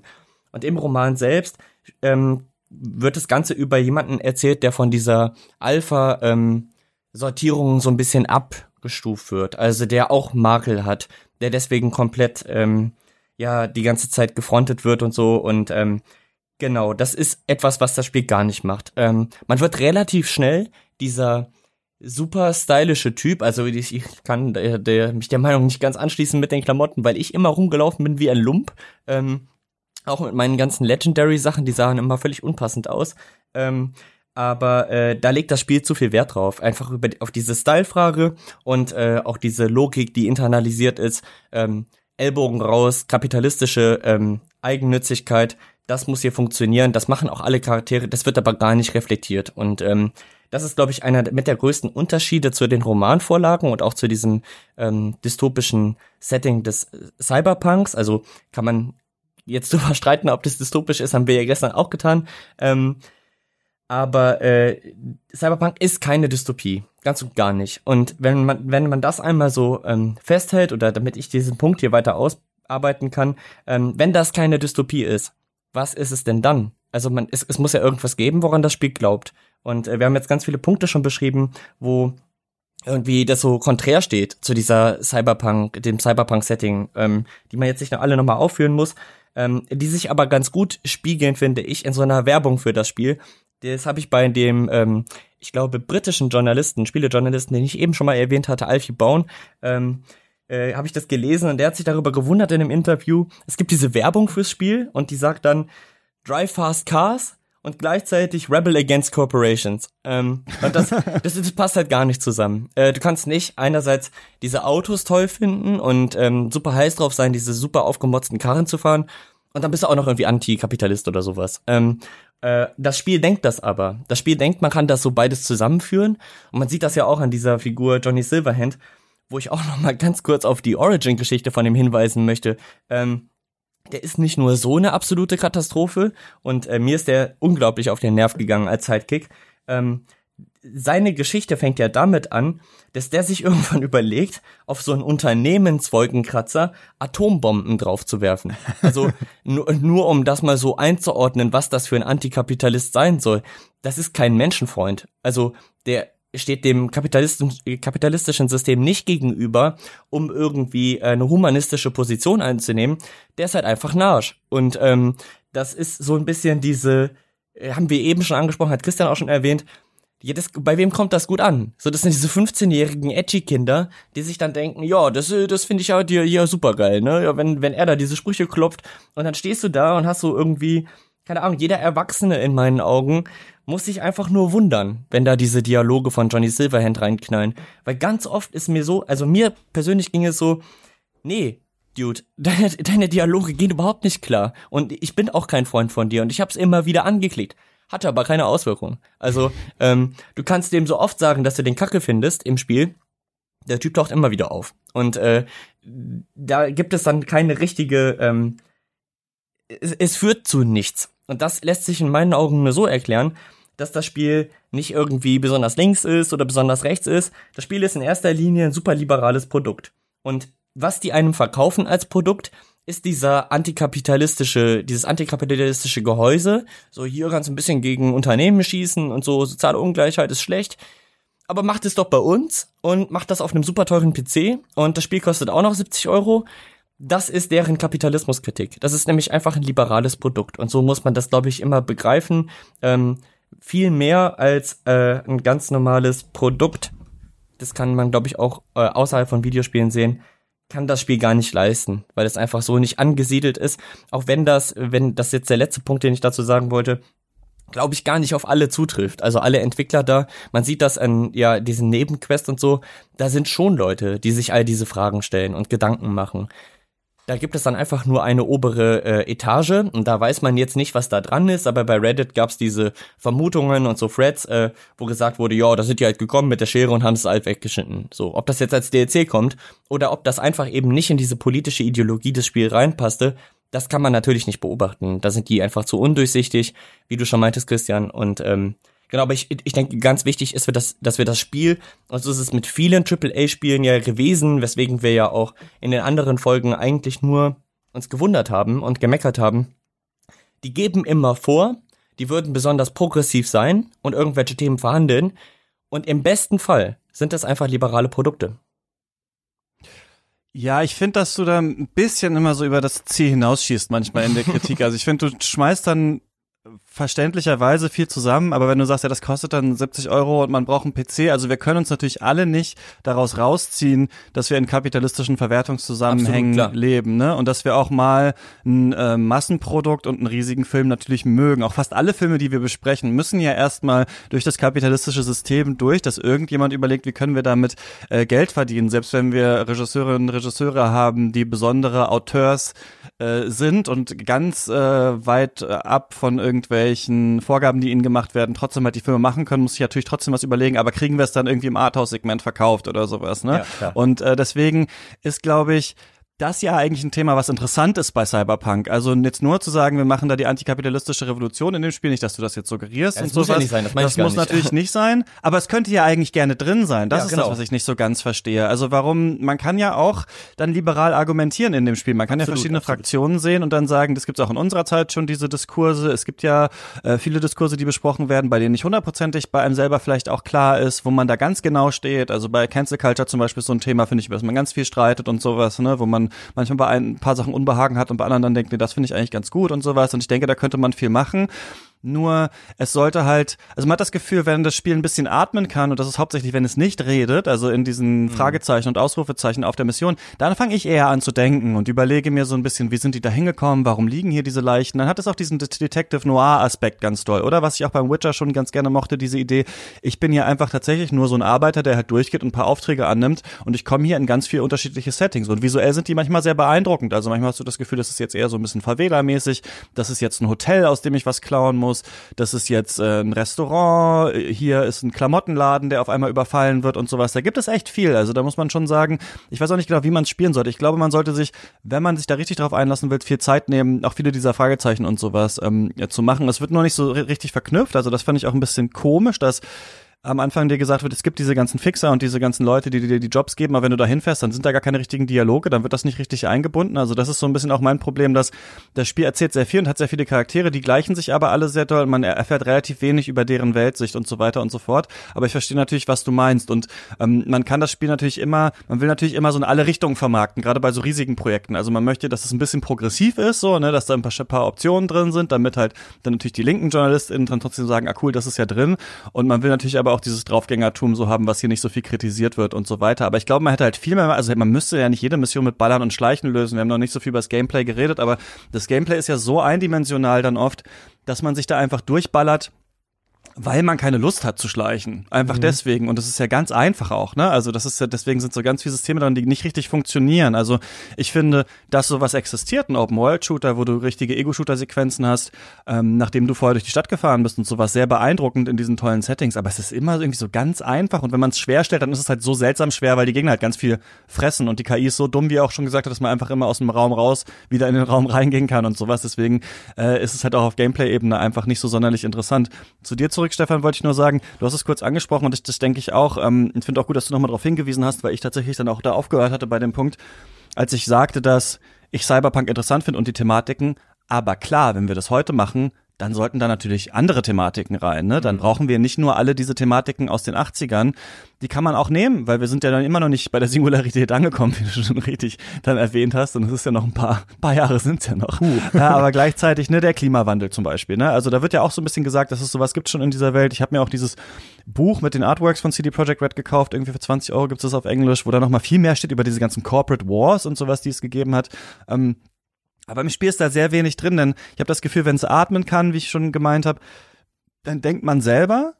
Aber wenn es redet, redet es immer so den gleichen Müll. Und da geht's ganz viel da. Ich glaube, es will, ich glaube, das Spiel macht so einen Worldbuilding-Fallstrick. Es denkt, wenn es ganz, ganz viel erzählt, dann wirkt die Welt irgendwie lebendiger und sowas, ne? Wenn man das Gefühl hat, es gibt den Clan und den Clan, mit dem haben wir das und die sind scheiße und die sind scheiße und das stimmt, das kennen wir auch aus dem Gangsterfilm, aber irgendwie geht es nie darüber so richtig hinaus. Also, es, also das ist halt kein äh, Show and Tell, ne? Es ist halt wirklich, da wird einem viel um die Ohren geworfen und es wird einem viel versucht über die über die Textboxen und Infotexte mitzugeben, aber dass man sich die Welt wirklich selbst erklären kann, wie so eine gute Open World das eigentlich leisten sollte, meiner Meinung nach, das findet halt nicht statt. Ich glaube, das meinst du vielleicht ein Stück weit auch, oder habe ich dich da falsch verstanden?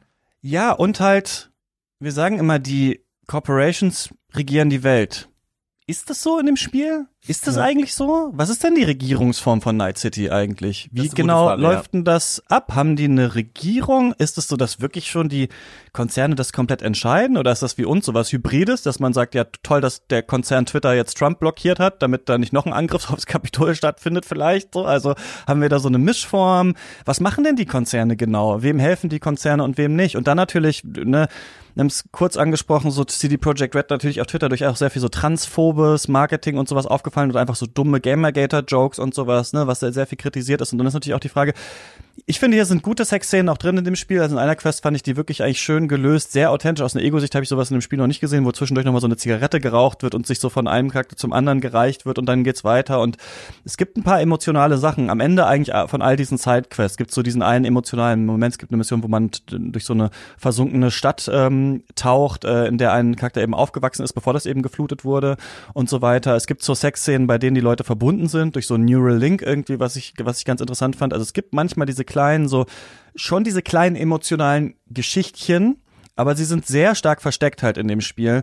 Und ähm, es ist nicht gut zusammengeführt. Also ich glaube, man hätte diese ganzen Mission, also einfach länger gebraucht. Ich glaube, man hätte die noch ein Jahr gehabt ja. oder zwei, hätte man, glaube ich, immerhin Missionen so verbinden können, dass du nicht einfach, weil es ein Fragezeichen auf der Map ist, irgendwo was klauen musst, sondern dass dir ein Charakter diese Aufträge gibt, weil er das auch braucht und dass wir dann so ein bisschen merken, wie kommen die eigentlich hier durch und das, wir kriegen wenig davon mit, wie diese Welt überhaupt politisch verortet ist, sondern es kommt immer wieder auf so ein Corporate Fuck You von Johnny Silverhand äh, zurück und ich würde sagen, Florian, das stimmt nicht. Man kann schnelle Autos geil finden und den Kapitalismus trotzdem scheiße. Also man kann ja, den Luxus für alle fordern. Aber Johnny Silverhand fährt dann halt auch selber ein Porsche, ne, in dem ja, Spiel. Und ist halt so anti-corporate. Und der muss ihn ja dann auch da gekauft haben und so weiter.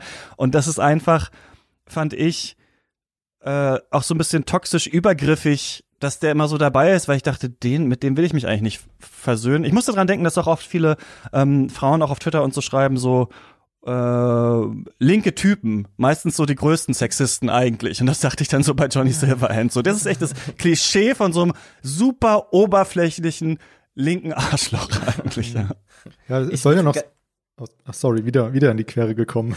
Schieß Alles los. gut, mach ruhig. Ich wollte mich nur ganz kurz ein bisschen erklären, aber ähm, wenn du was äh, anschließen wolltest? Ja, ich, ich schließe ein bisschen was an. Also ich hätte mir das Buch auch gekauft, aber ehrlich gesagt noch nicht viel drin geblättert, weil mich das irgendwie dann doch nicht so interessiert hat nach dem, nach dem, nach den ersten drei Tagen mehr. Ich habe das Buch noch rumliegen, ist schön gemacht auf jeden Fall. Und es soll ja sogar noch ein, ein Pen and Paper rauskommen mit Pondsmith, was so die Zeit zwischen 2020, also zwischen dem ursprünglichen ähm, Pen and Paper und 2077 ähm, auffüllen soll. Also das kann man dann sich kaufen und mit seinen FreundInnen äh, im Wohnzimmer spielen und dann wieder Cyberpunk zocken. Das ist, glaube ich, so der Plan. So eine, so eine Pokémonisierung oder sowas versuchen die, glaube ich, auch. Also es ist ja eben ein riesiges Projekt, was ja fast jetzt eine Dekade andauert. Finde ich auch ein bisschen, ja, finde ich interessant und ich glaube nicht, dass das funktioniert anhand dieses, was die jetzt schon falsch gemacht haben. Und was mir noch fehlt, eine, eine wichtige Cyber, äh, Cyberpunk-Trope ist ähm, der Cyberspace. Wie findet ihr denn die Umsetzung von diesem, wenn man dann tatsächlich mal im Cyberspace ist, also das ist ja für Cyberpunk sehr wichtig, aber ich meine, es ist in den 80ern auch wiederum aktueller gewesen und relevanter als wahrscheinlich jetzt. Ja, Internet kennen wir halt. Also finde ich auch interessant, dass das in dem Spiel ja eigentlich auch nur am Rande vorkommt, was im Cyber, was im Cyberpunk ja eigentlich total wichtig ist, wenn man jetzt an Matrix oder sowas auch denkt. Das ist rausgekürzt worden, hundertprozentig, ne? Ich glaube, das wurde in den ersten auch, ja. Trailern noch stärker suggeriert, dass man da drin ist und man ist da ja nur so zweimal kurz in zwei Quests und das ist ja nur dieser eine Raum. Also, und äh, deswegen ist, glaube ich, rausgekürzt. Aber erklär dich auch gerne noch, Florian. Ich wollte da nur kurz was anfügen, damit ich nicht ganz missverstanden werde, weil ich, es ist mir durchaus bewusst, wie deine Kritik an mir zustande kommt. Das hängt natürlich auch damit ein bisschen zusammen, dass man jetzt das nicht alles in aller Breite ausführt. Natürlich kann man schöne Produkte toll finden und den Kapitalismus als Ganzes trotzdem für eine doofe Wirtschaftsform halten. Mhm. Ähm, ich denke aber einfach, in welcher Oberflächlichkeit das Spiel das macht und mit welcher mh, hm, eben mit diesem Verkaufsargument oder mit dieser Strategie des Unternehmens das zu überblenden. Das ist eigentlich der Kritikpunkt gewesen. Nicht ganz straight zu sagen, wie zum Beispiel in Call of Duty.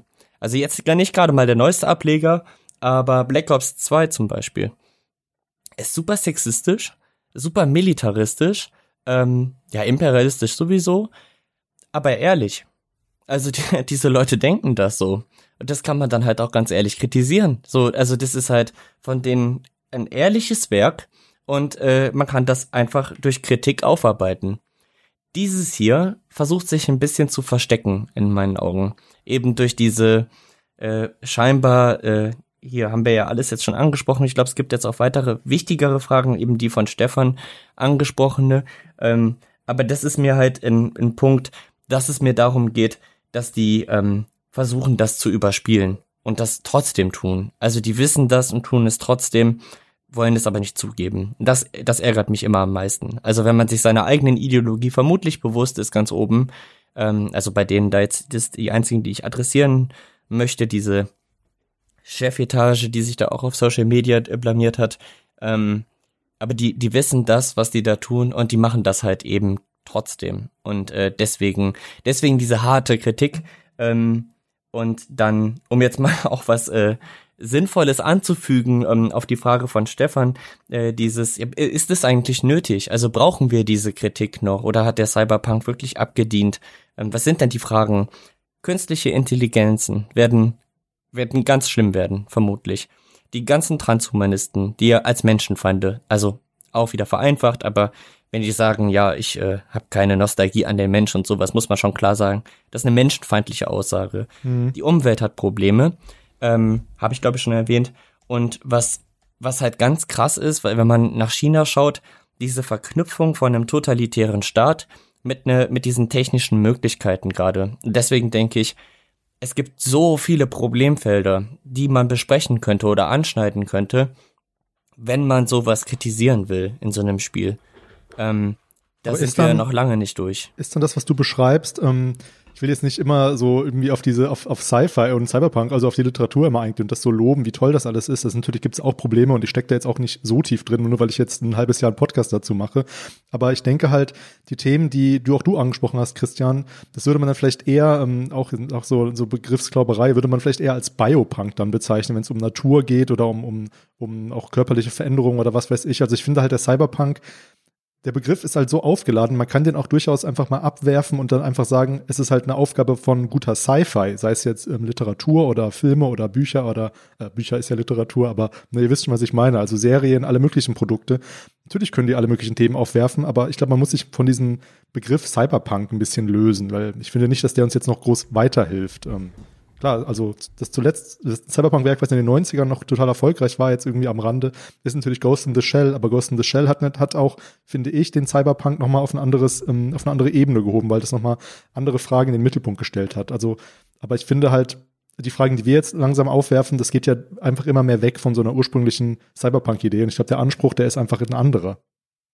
Ich glaube, wahrscheinlich muss man es dann doch einfach so sehen, dass Cyberpunk halt versucht, relativ große Gesellschaften oder gesellschaftliche Zusammenhänge erstmal so zu zeigen und abzubilden mhm. und da halt fast so einen anthropologischen Ansatz hat zu sagen, wie sieht es eigentlich von unten aus und wie ist eigentlich die Welt dann strukturiert und was machen die Individuen, ne? Also, dass man da so einen Arbeiterrealismus so ein bisschen einführt und den sollte Sci-Fi, denke ich, behalten, weil das interessant ist, darauf zu schauen, ne? Das ist ja auch sogar du bist ja Historiker, es gibt doch auch in der ähm, Geschichtswissenschaft diesen Turn, dass man irgendwann gesagt hat, wir haben eigentlich so die Leute im Alltag gelebt, ne? Wir genau, wissen genau. ja immer nur so was, ja. was so Könige und, und so alle gemacht haben, wir wissen gar nicht, wie waren eigentlich die Arbeiter oder auch die Bauern und so weiter, die, die Abhängigen, wie haben die eigentlich so gelebt? Und ich finde diesen äh, Punkt sehr, sehr interessant, was voll fehlt irgendwie hier und deswegen finde ich auch, es ist so, ich glaube schon, dass man doch sagen muss, die haben eine Faszination dafür bei CD Projekt Red, aber wahrscheinlich sind es doch einfach relativ edgige Gamer-Dudes, die halt das Spiel gemacht haben, weil sie irgendwie nicht so diese ganz starke Feinfühligkeit haben, die dann bei Ghost in the Shell ist. Ich fand das ja auch mal ein bisschen lachhaft bei Ghost in the Shell, dem Anime, wie da über Philosophie geredet wird. Also wird ja wirklich sich so straight ins Face einfach erzählt. So, was ist der Körper? Was ist der? so, ne, jetzt bin ich aufgetaucht und keine Ahnung was. Aber das fehlt krass hier in dem Spiel, ne? Also, dass ich wirklich auch nicht nur Leute, die, die die Welt gar nicht vielleicht richtig verstehen, ne? also wie diese Lowlives irgendwie hier, wir hier folgen, sondern dass wir auch so eine philosophische Ebene nochmal drüber gehen, dass es natürlich auch in der Welt Leute geben muss, die sich darüber Gedanken machen. Ne? Ich mag das eigentlich ganz gerne, wenn in, ähm, da haben wir gesprochen bei dieser Serie I May Destroy You, wo es um Übergriffigkeit, Consent, Sexualität und auch Vergewaltigung geht. Und da hatte ich so das Gefühl, die Charaktere kennen die Diskurse selber. Also die wissen selber ähm, schon viel darüber und trotzdem trifft es sie nochmal anders, wenn es ihnen natürlich selber zustößt. Und diese Ebene fehlt halt hier einfach so ein bisschen. Ich sage nicht, dass sich alle immer hinsetzen müssen, eben alle fünf Stunden und sagen müssen, so, Leute, Transhumanismus, was ist das eigentlich? Aber irgendwie so ein bisschen so ein Gefühl, dass Leute unterschiedliche Meinungen auch haben zu der Welt, in der sie leben und deswegen an anderen Stellen rauskommen. Plus Themen, die im Cyberpunk, dem Cyberpunk ja auch angekreidet werden, ne? wie so ein starker anti-asiatischer Rassismus zum Beispiel, ähm, weil natürlich in den 80ern auch schon diese Vis Vision war davon, dass die übernehmen die Welt und irgendwann werden wir alle Chinesisch sprechen und so weiter das ist natürlich hier auch noch so drin, ne? Also du hast schon gesagt, die Gruppen sind so ethnisch gezeichnet, Florian, also es gibt dann diesen Familienclan, der unsterblich werden will. Und es sind halt so typische japanische Samurai-Ehre-Leute eigentlich so ein bisschen. Also man denkt eigentlich, die Audiospuren von Ghost of Tsushima sind hier jetzt eigentlich wieder eingespielt worden. So, da ist wenig so richtig dazwischen irgendwie so, ne? Also das wenig, das, das Spiel nimmt sich keinen Raum für Zwischentöne, für Fragen und so. Und woran ich nochmal denken musste, ist Cowboy Bebop. Das ist eine meiner Lieblingsserien. Klar, da geht's um Weltraumreisen auch.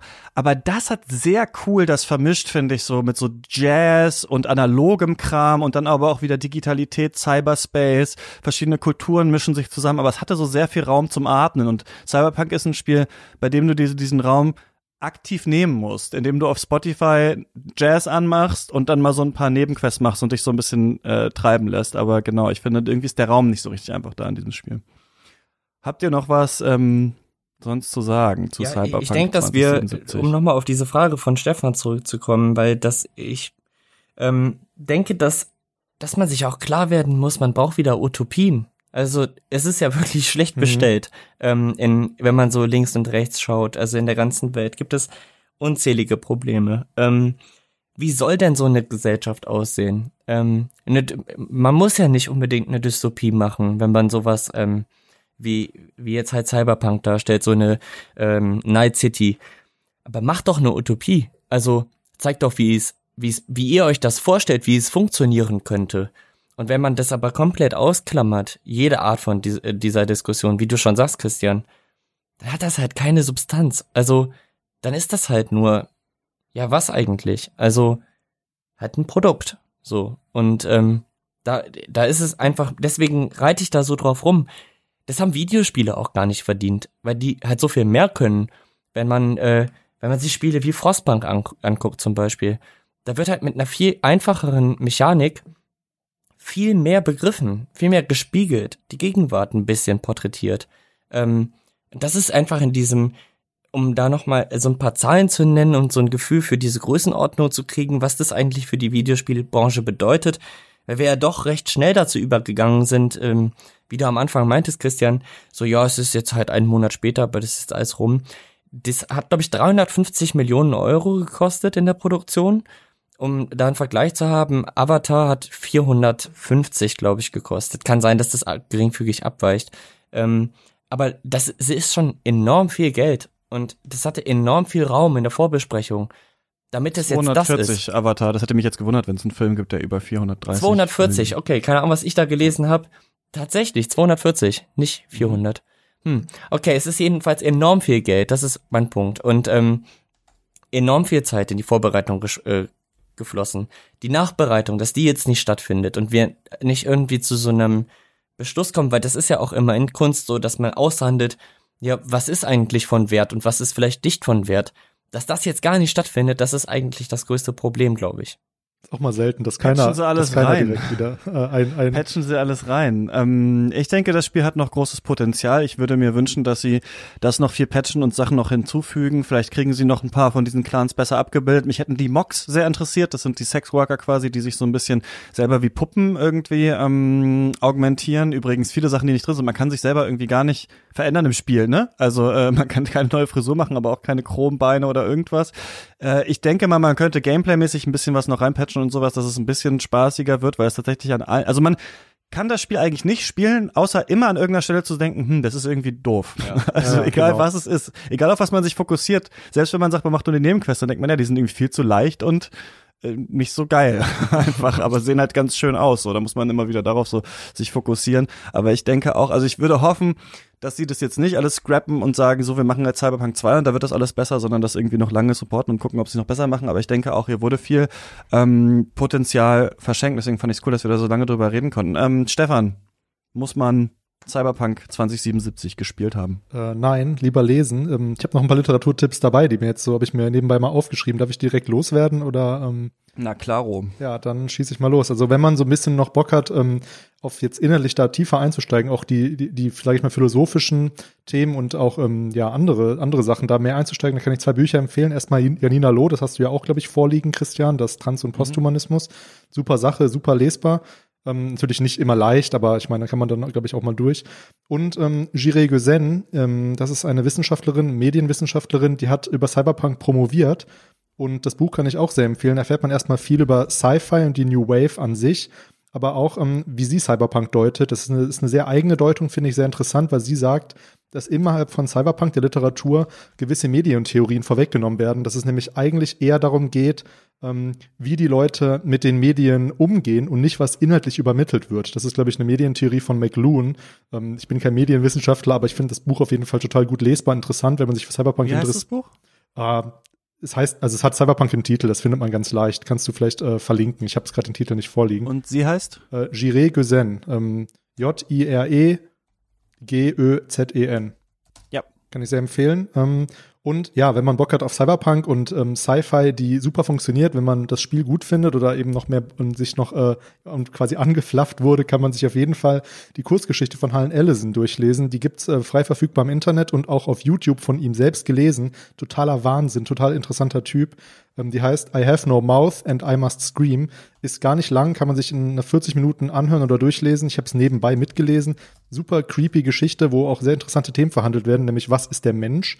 Und da kommt man dann zu einer eigentlich überraschenden Erkenntnis.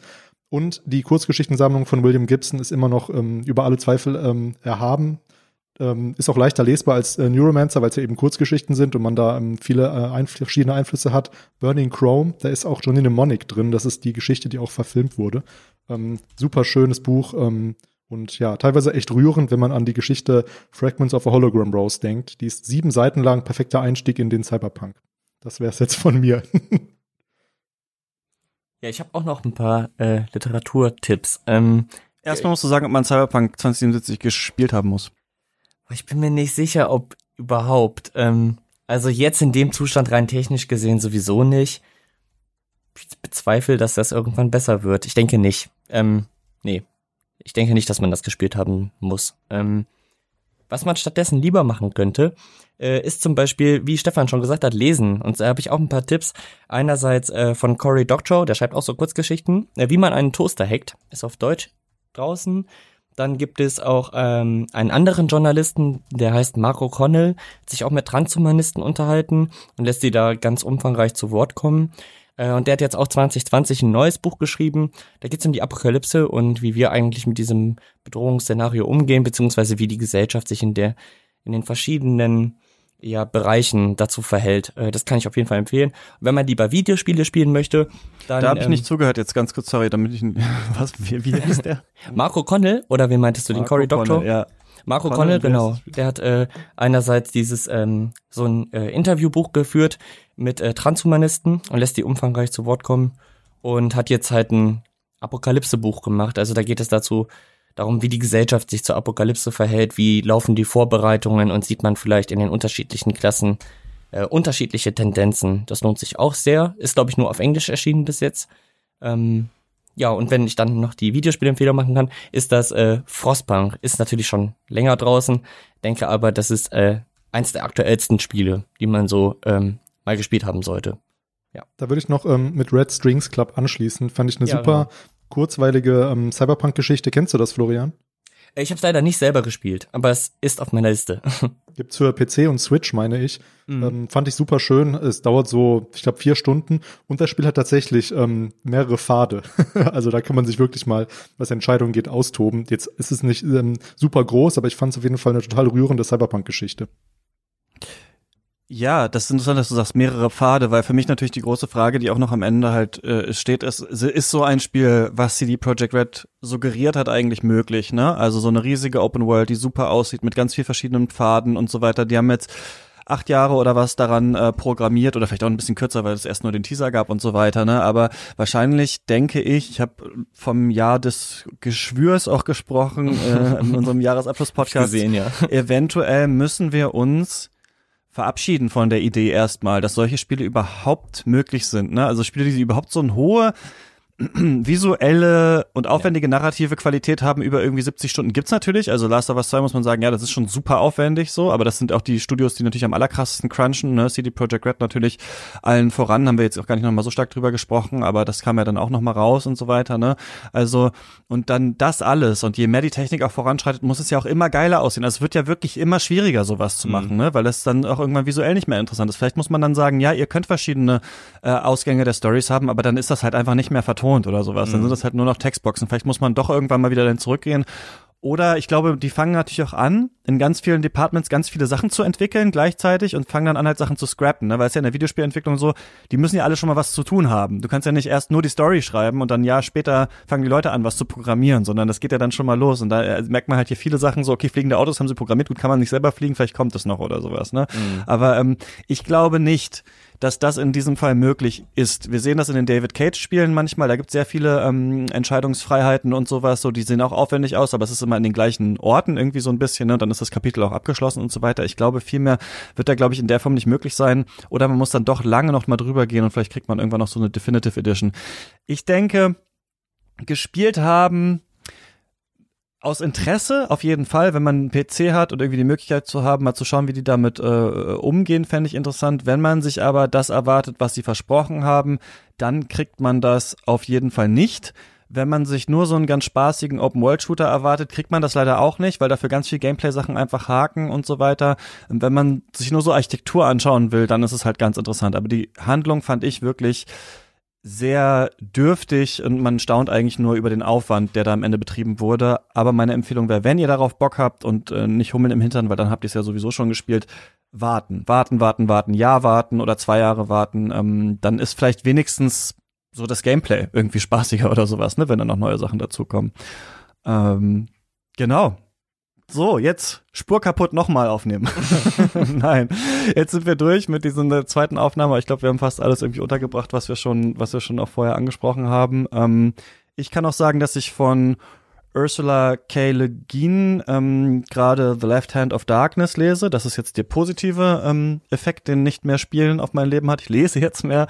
Äh, das geht darum, um einen ähm, Gesandten der Menschheit, der auf einem äh, Eisplaneten quasi ankommt und versuchen muss, die an die menschliche Zivilisation anzugliedern, ja, also denen zu sagen, so, ihr habt ja nicht Bock in dieses große Commonwealth irgendwie internationale reinzukommen und er ist die einzige Person da und es hat so eine anthropologische Komponente, ähm, dass äh, er halt erstmal versucht herauszufinden, wie ticken die eigentlich und was bei denen halt besonders ist, im Gegensatz zu allen anderen Menschenwelten, wie das in dem äh, äh, ähm, Universum ist, ist, dass die kein vordefiniertes Geschlecht haben, die Leute, also mit dem sie quasi so leben, sondern auch die Geschlechtsorgane immer nur in quasi der Paarungszeit, die so einmal im Monat hat das jeder irgendwie so ein paar Tage, kommen die erst raus und dann entscheidet sich erst dann, ob jemand ähm, Mann oder Frau wird, obwohl es dafür auch, glaube ich, keine richtigen Wörter gibt in dieser Kultur quasi. Und so kann man eben kann zum Beispiel jeder schwanger werden und jede.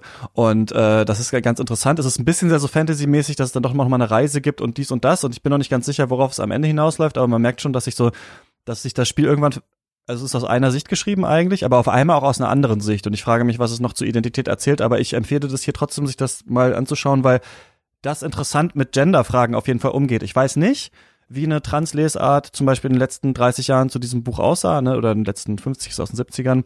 Ähm, ob das vielleicht auch sehr kritisiert wird oder sowas, habe ich mich noch nicht mit beschäftigt, aber dieses ganze Thema Sexualität wird ja auch wirklich kaum und auch sexuelle Identität kaum verhandelt bei Cyberpunk und das hätte man natürlich auch machen können und ich finde, wie es hier gemacht wird, ist auf jeden Fall schon mal interessant. Ja, Christian, dann ja. bist du herzlich willkommen in unserer zweiten Staffel, da mit uns mal drüber zu quatschen. Das wird nämlich, ähm, um nicht zu viel verraten, doch ein Themenschwerpunkt, die angesprochenen Sachen ähm, bist du, ja, können wir auf jeden Fall nochmal drüber reden, wenn du möchtest. Ja, gerne. Hoffentlich habe ich es dann nicht schon wieder vergessen, aber lese ich noch. dann musst du es nochmal lesen. ja, ähm, machen wir so. Und äh, dann euch vielen Dank, dass ihr mit mir zweimal so lange über Cyberpunk 2077 gesprochen habt. Ja, vielen ja, Dank vielen, für die Einladung. Ach, so, wieder reingegrätscht. Vielen, vielen Dank für die Einladung. Hat, hat mich gefreut und ja, auf bald würde ich sagen. Genau. Man findet ähm, Sprawl Radio und praktisch theoretisch natürlich ähm, in der Podcast-App eurer Wahl die beiden Podcasts von Stefan und SS Akimbo, den äh, YouTube-Kanal von Florian, könnt ihr auch äh, abonnieren und mal schauen, ob es dann noch ein Cyberpunk-Video gibt. Aber sonst gibt es dann noch viele andere. Und wir hören uns hier wieder in der nächsten Woche und sprechen höchstwahrscheinlich über One Night in Miami, den Amazon-Film. Der kommt, glaube ich, diesen Freitag raus oder sowas. Also könnt ihr schon mal vor, äh, vorher euch anschauen, bevor die Folge kommt. Ähm, bis zum nächsten Mal. Viel Spaß beim Spielen. Tschüss.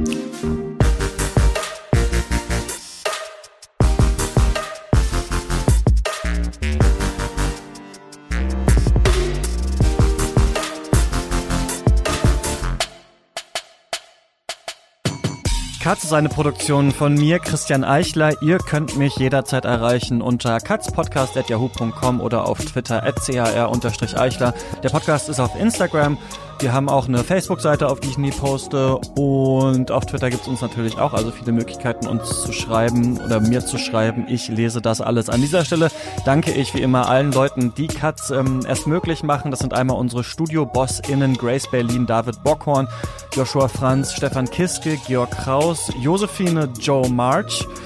Tom Simmert und Christian Wefers und unsere weiteren ProduzentInnen.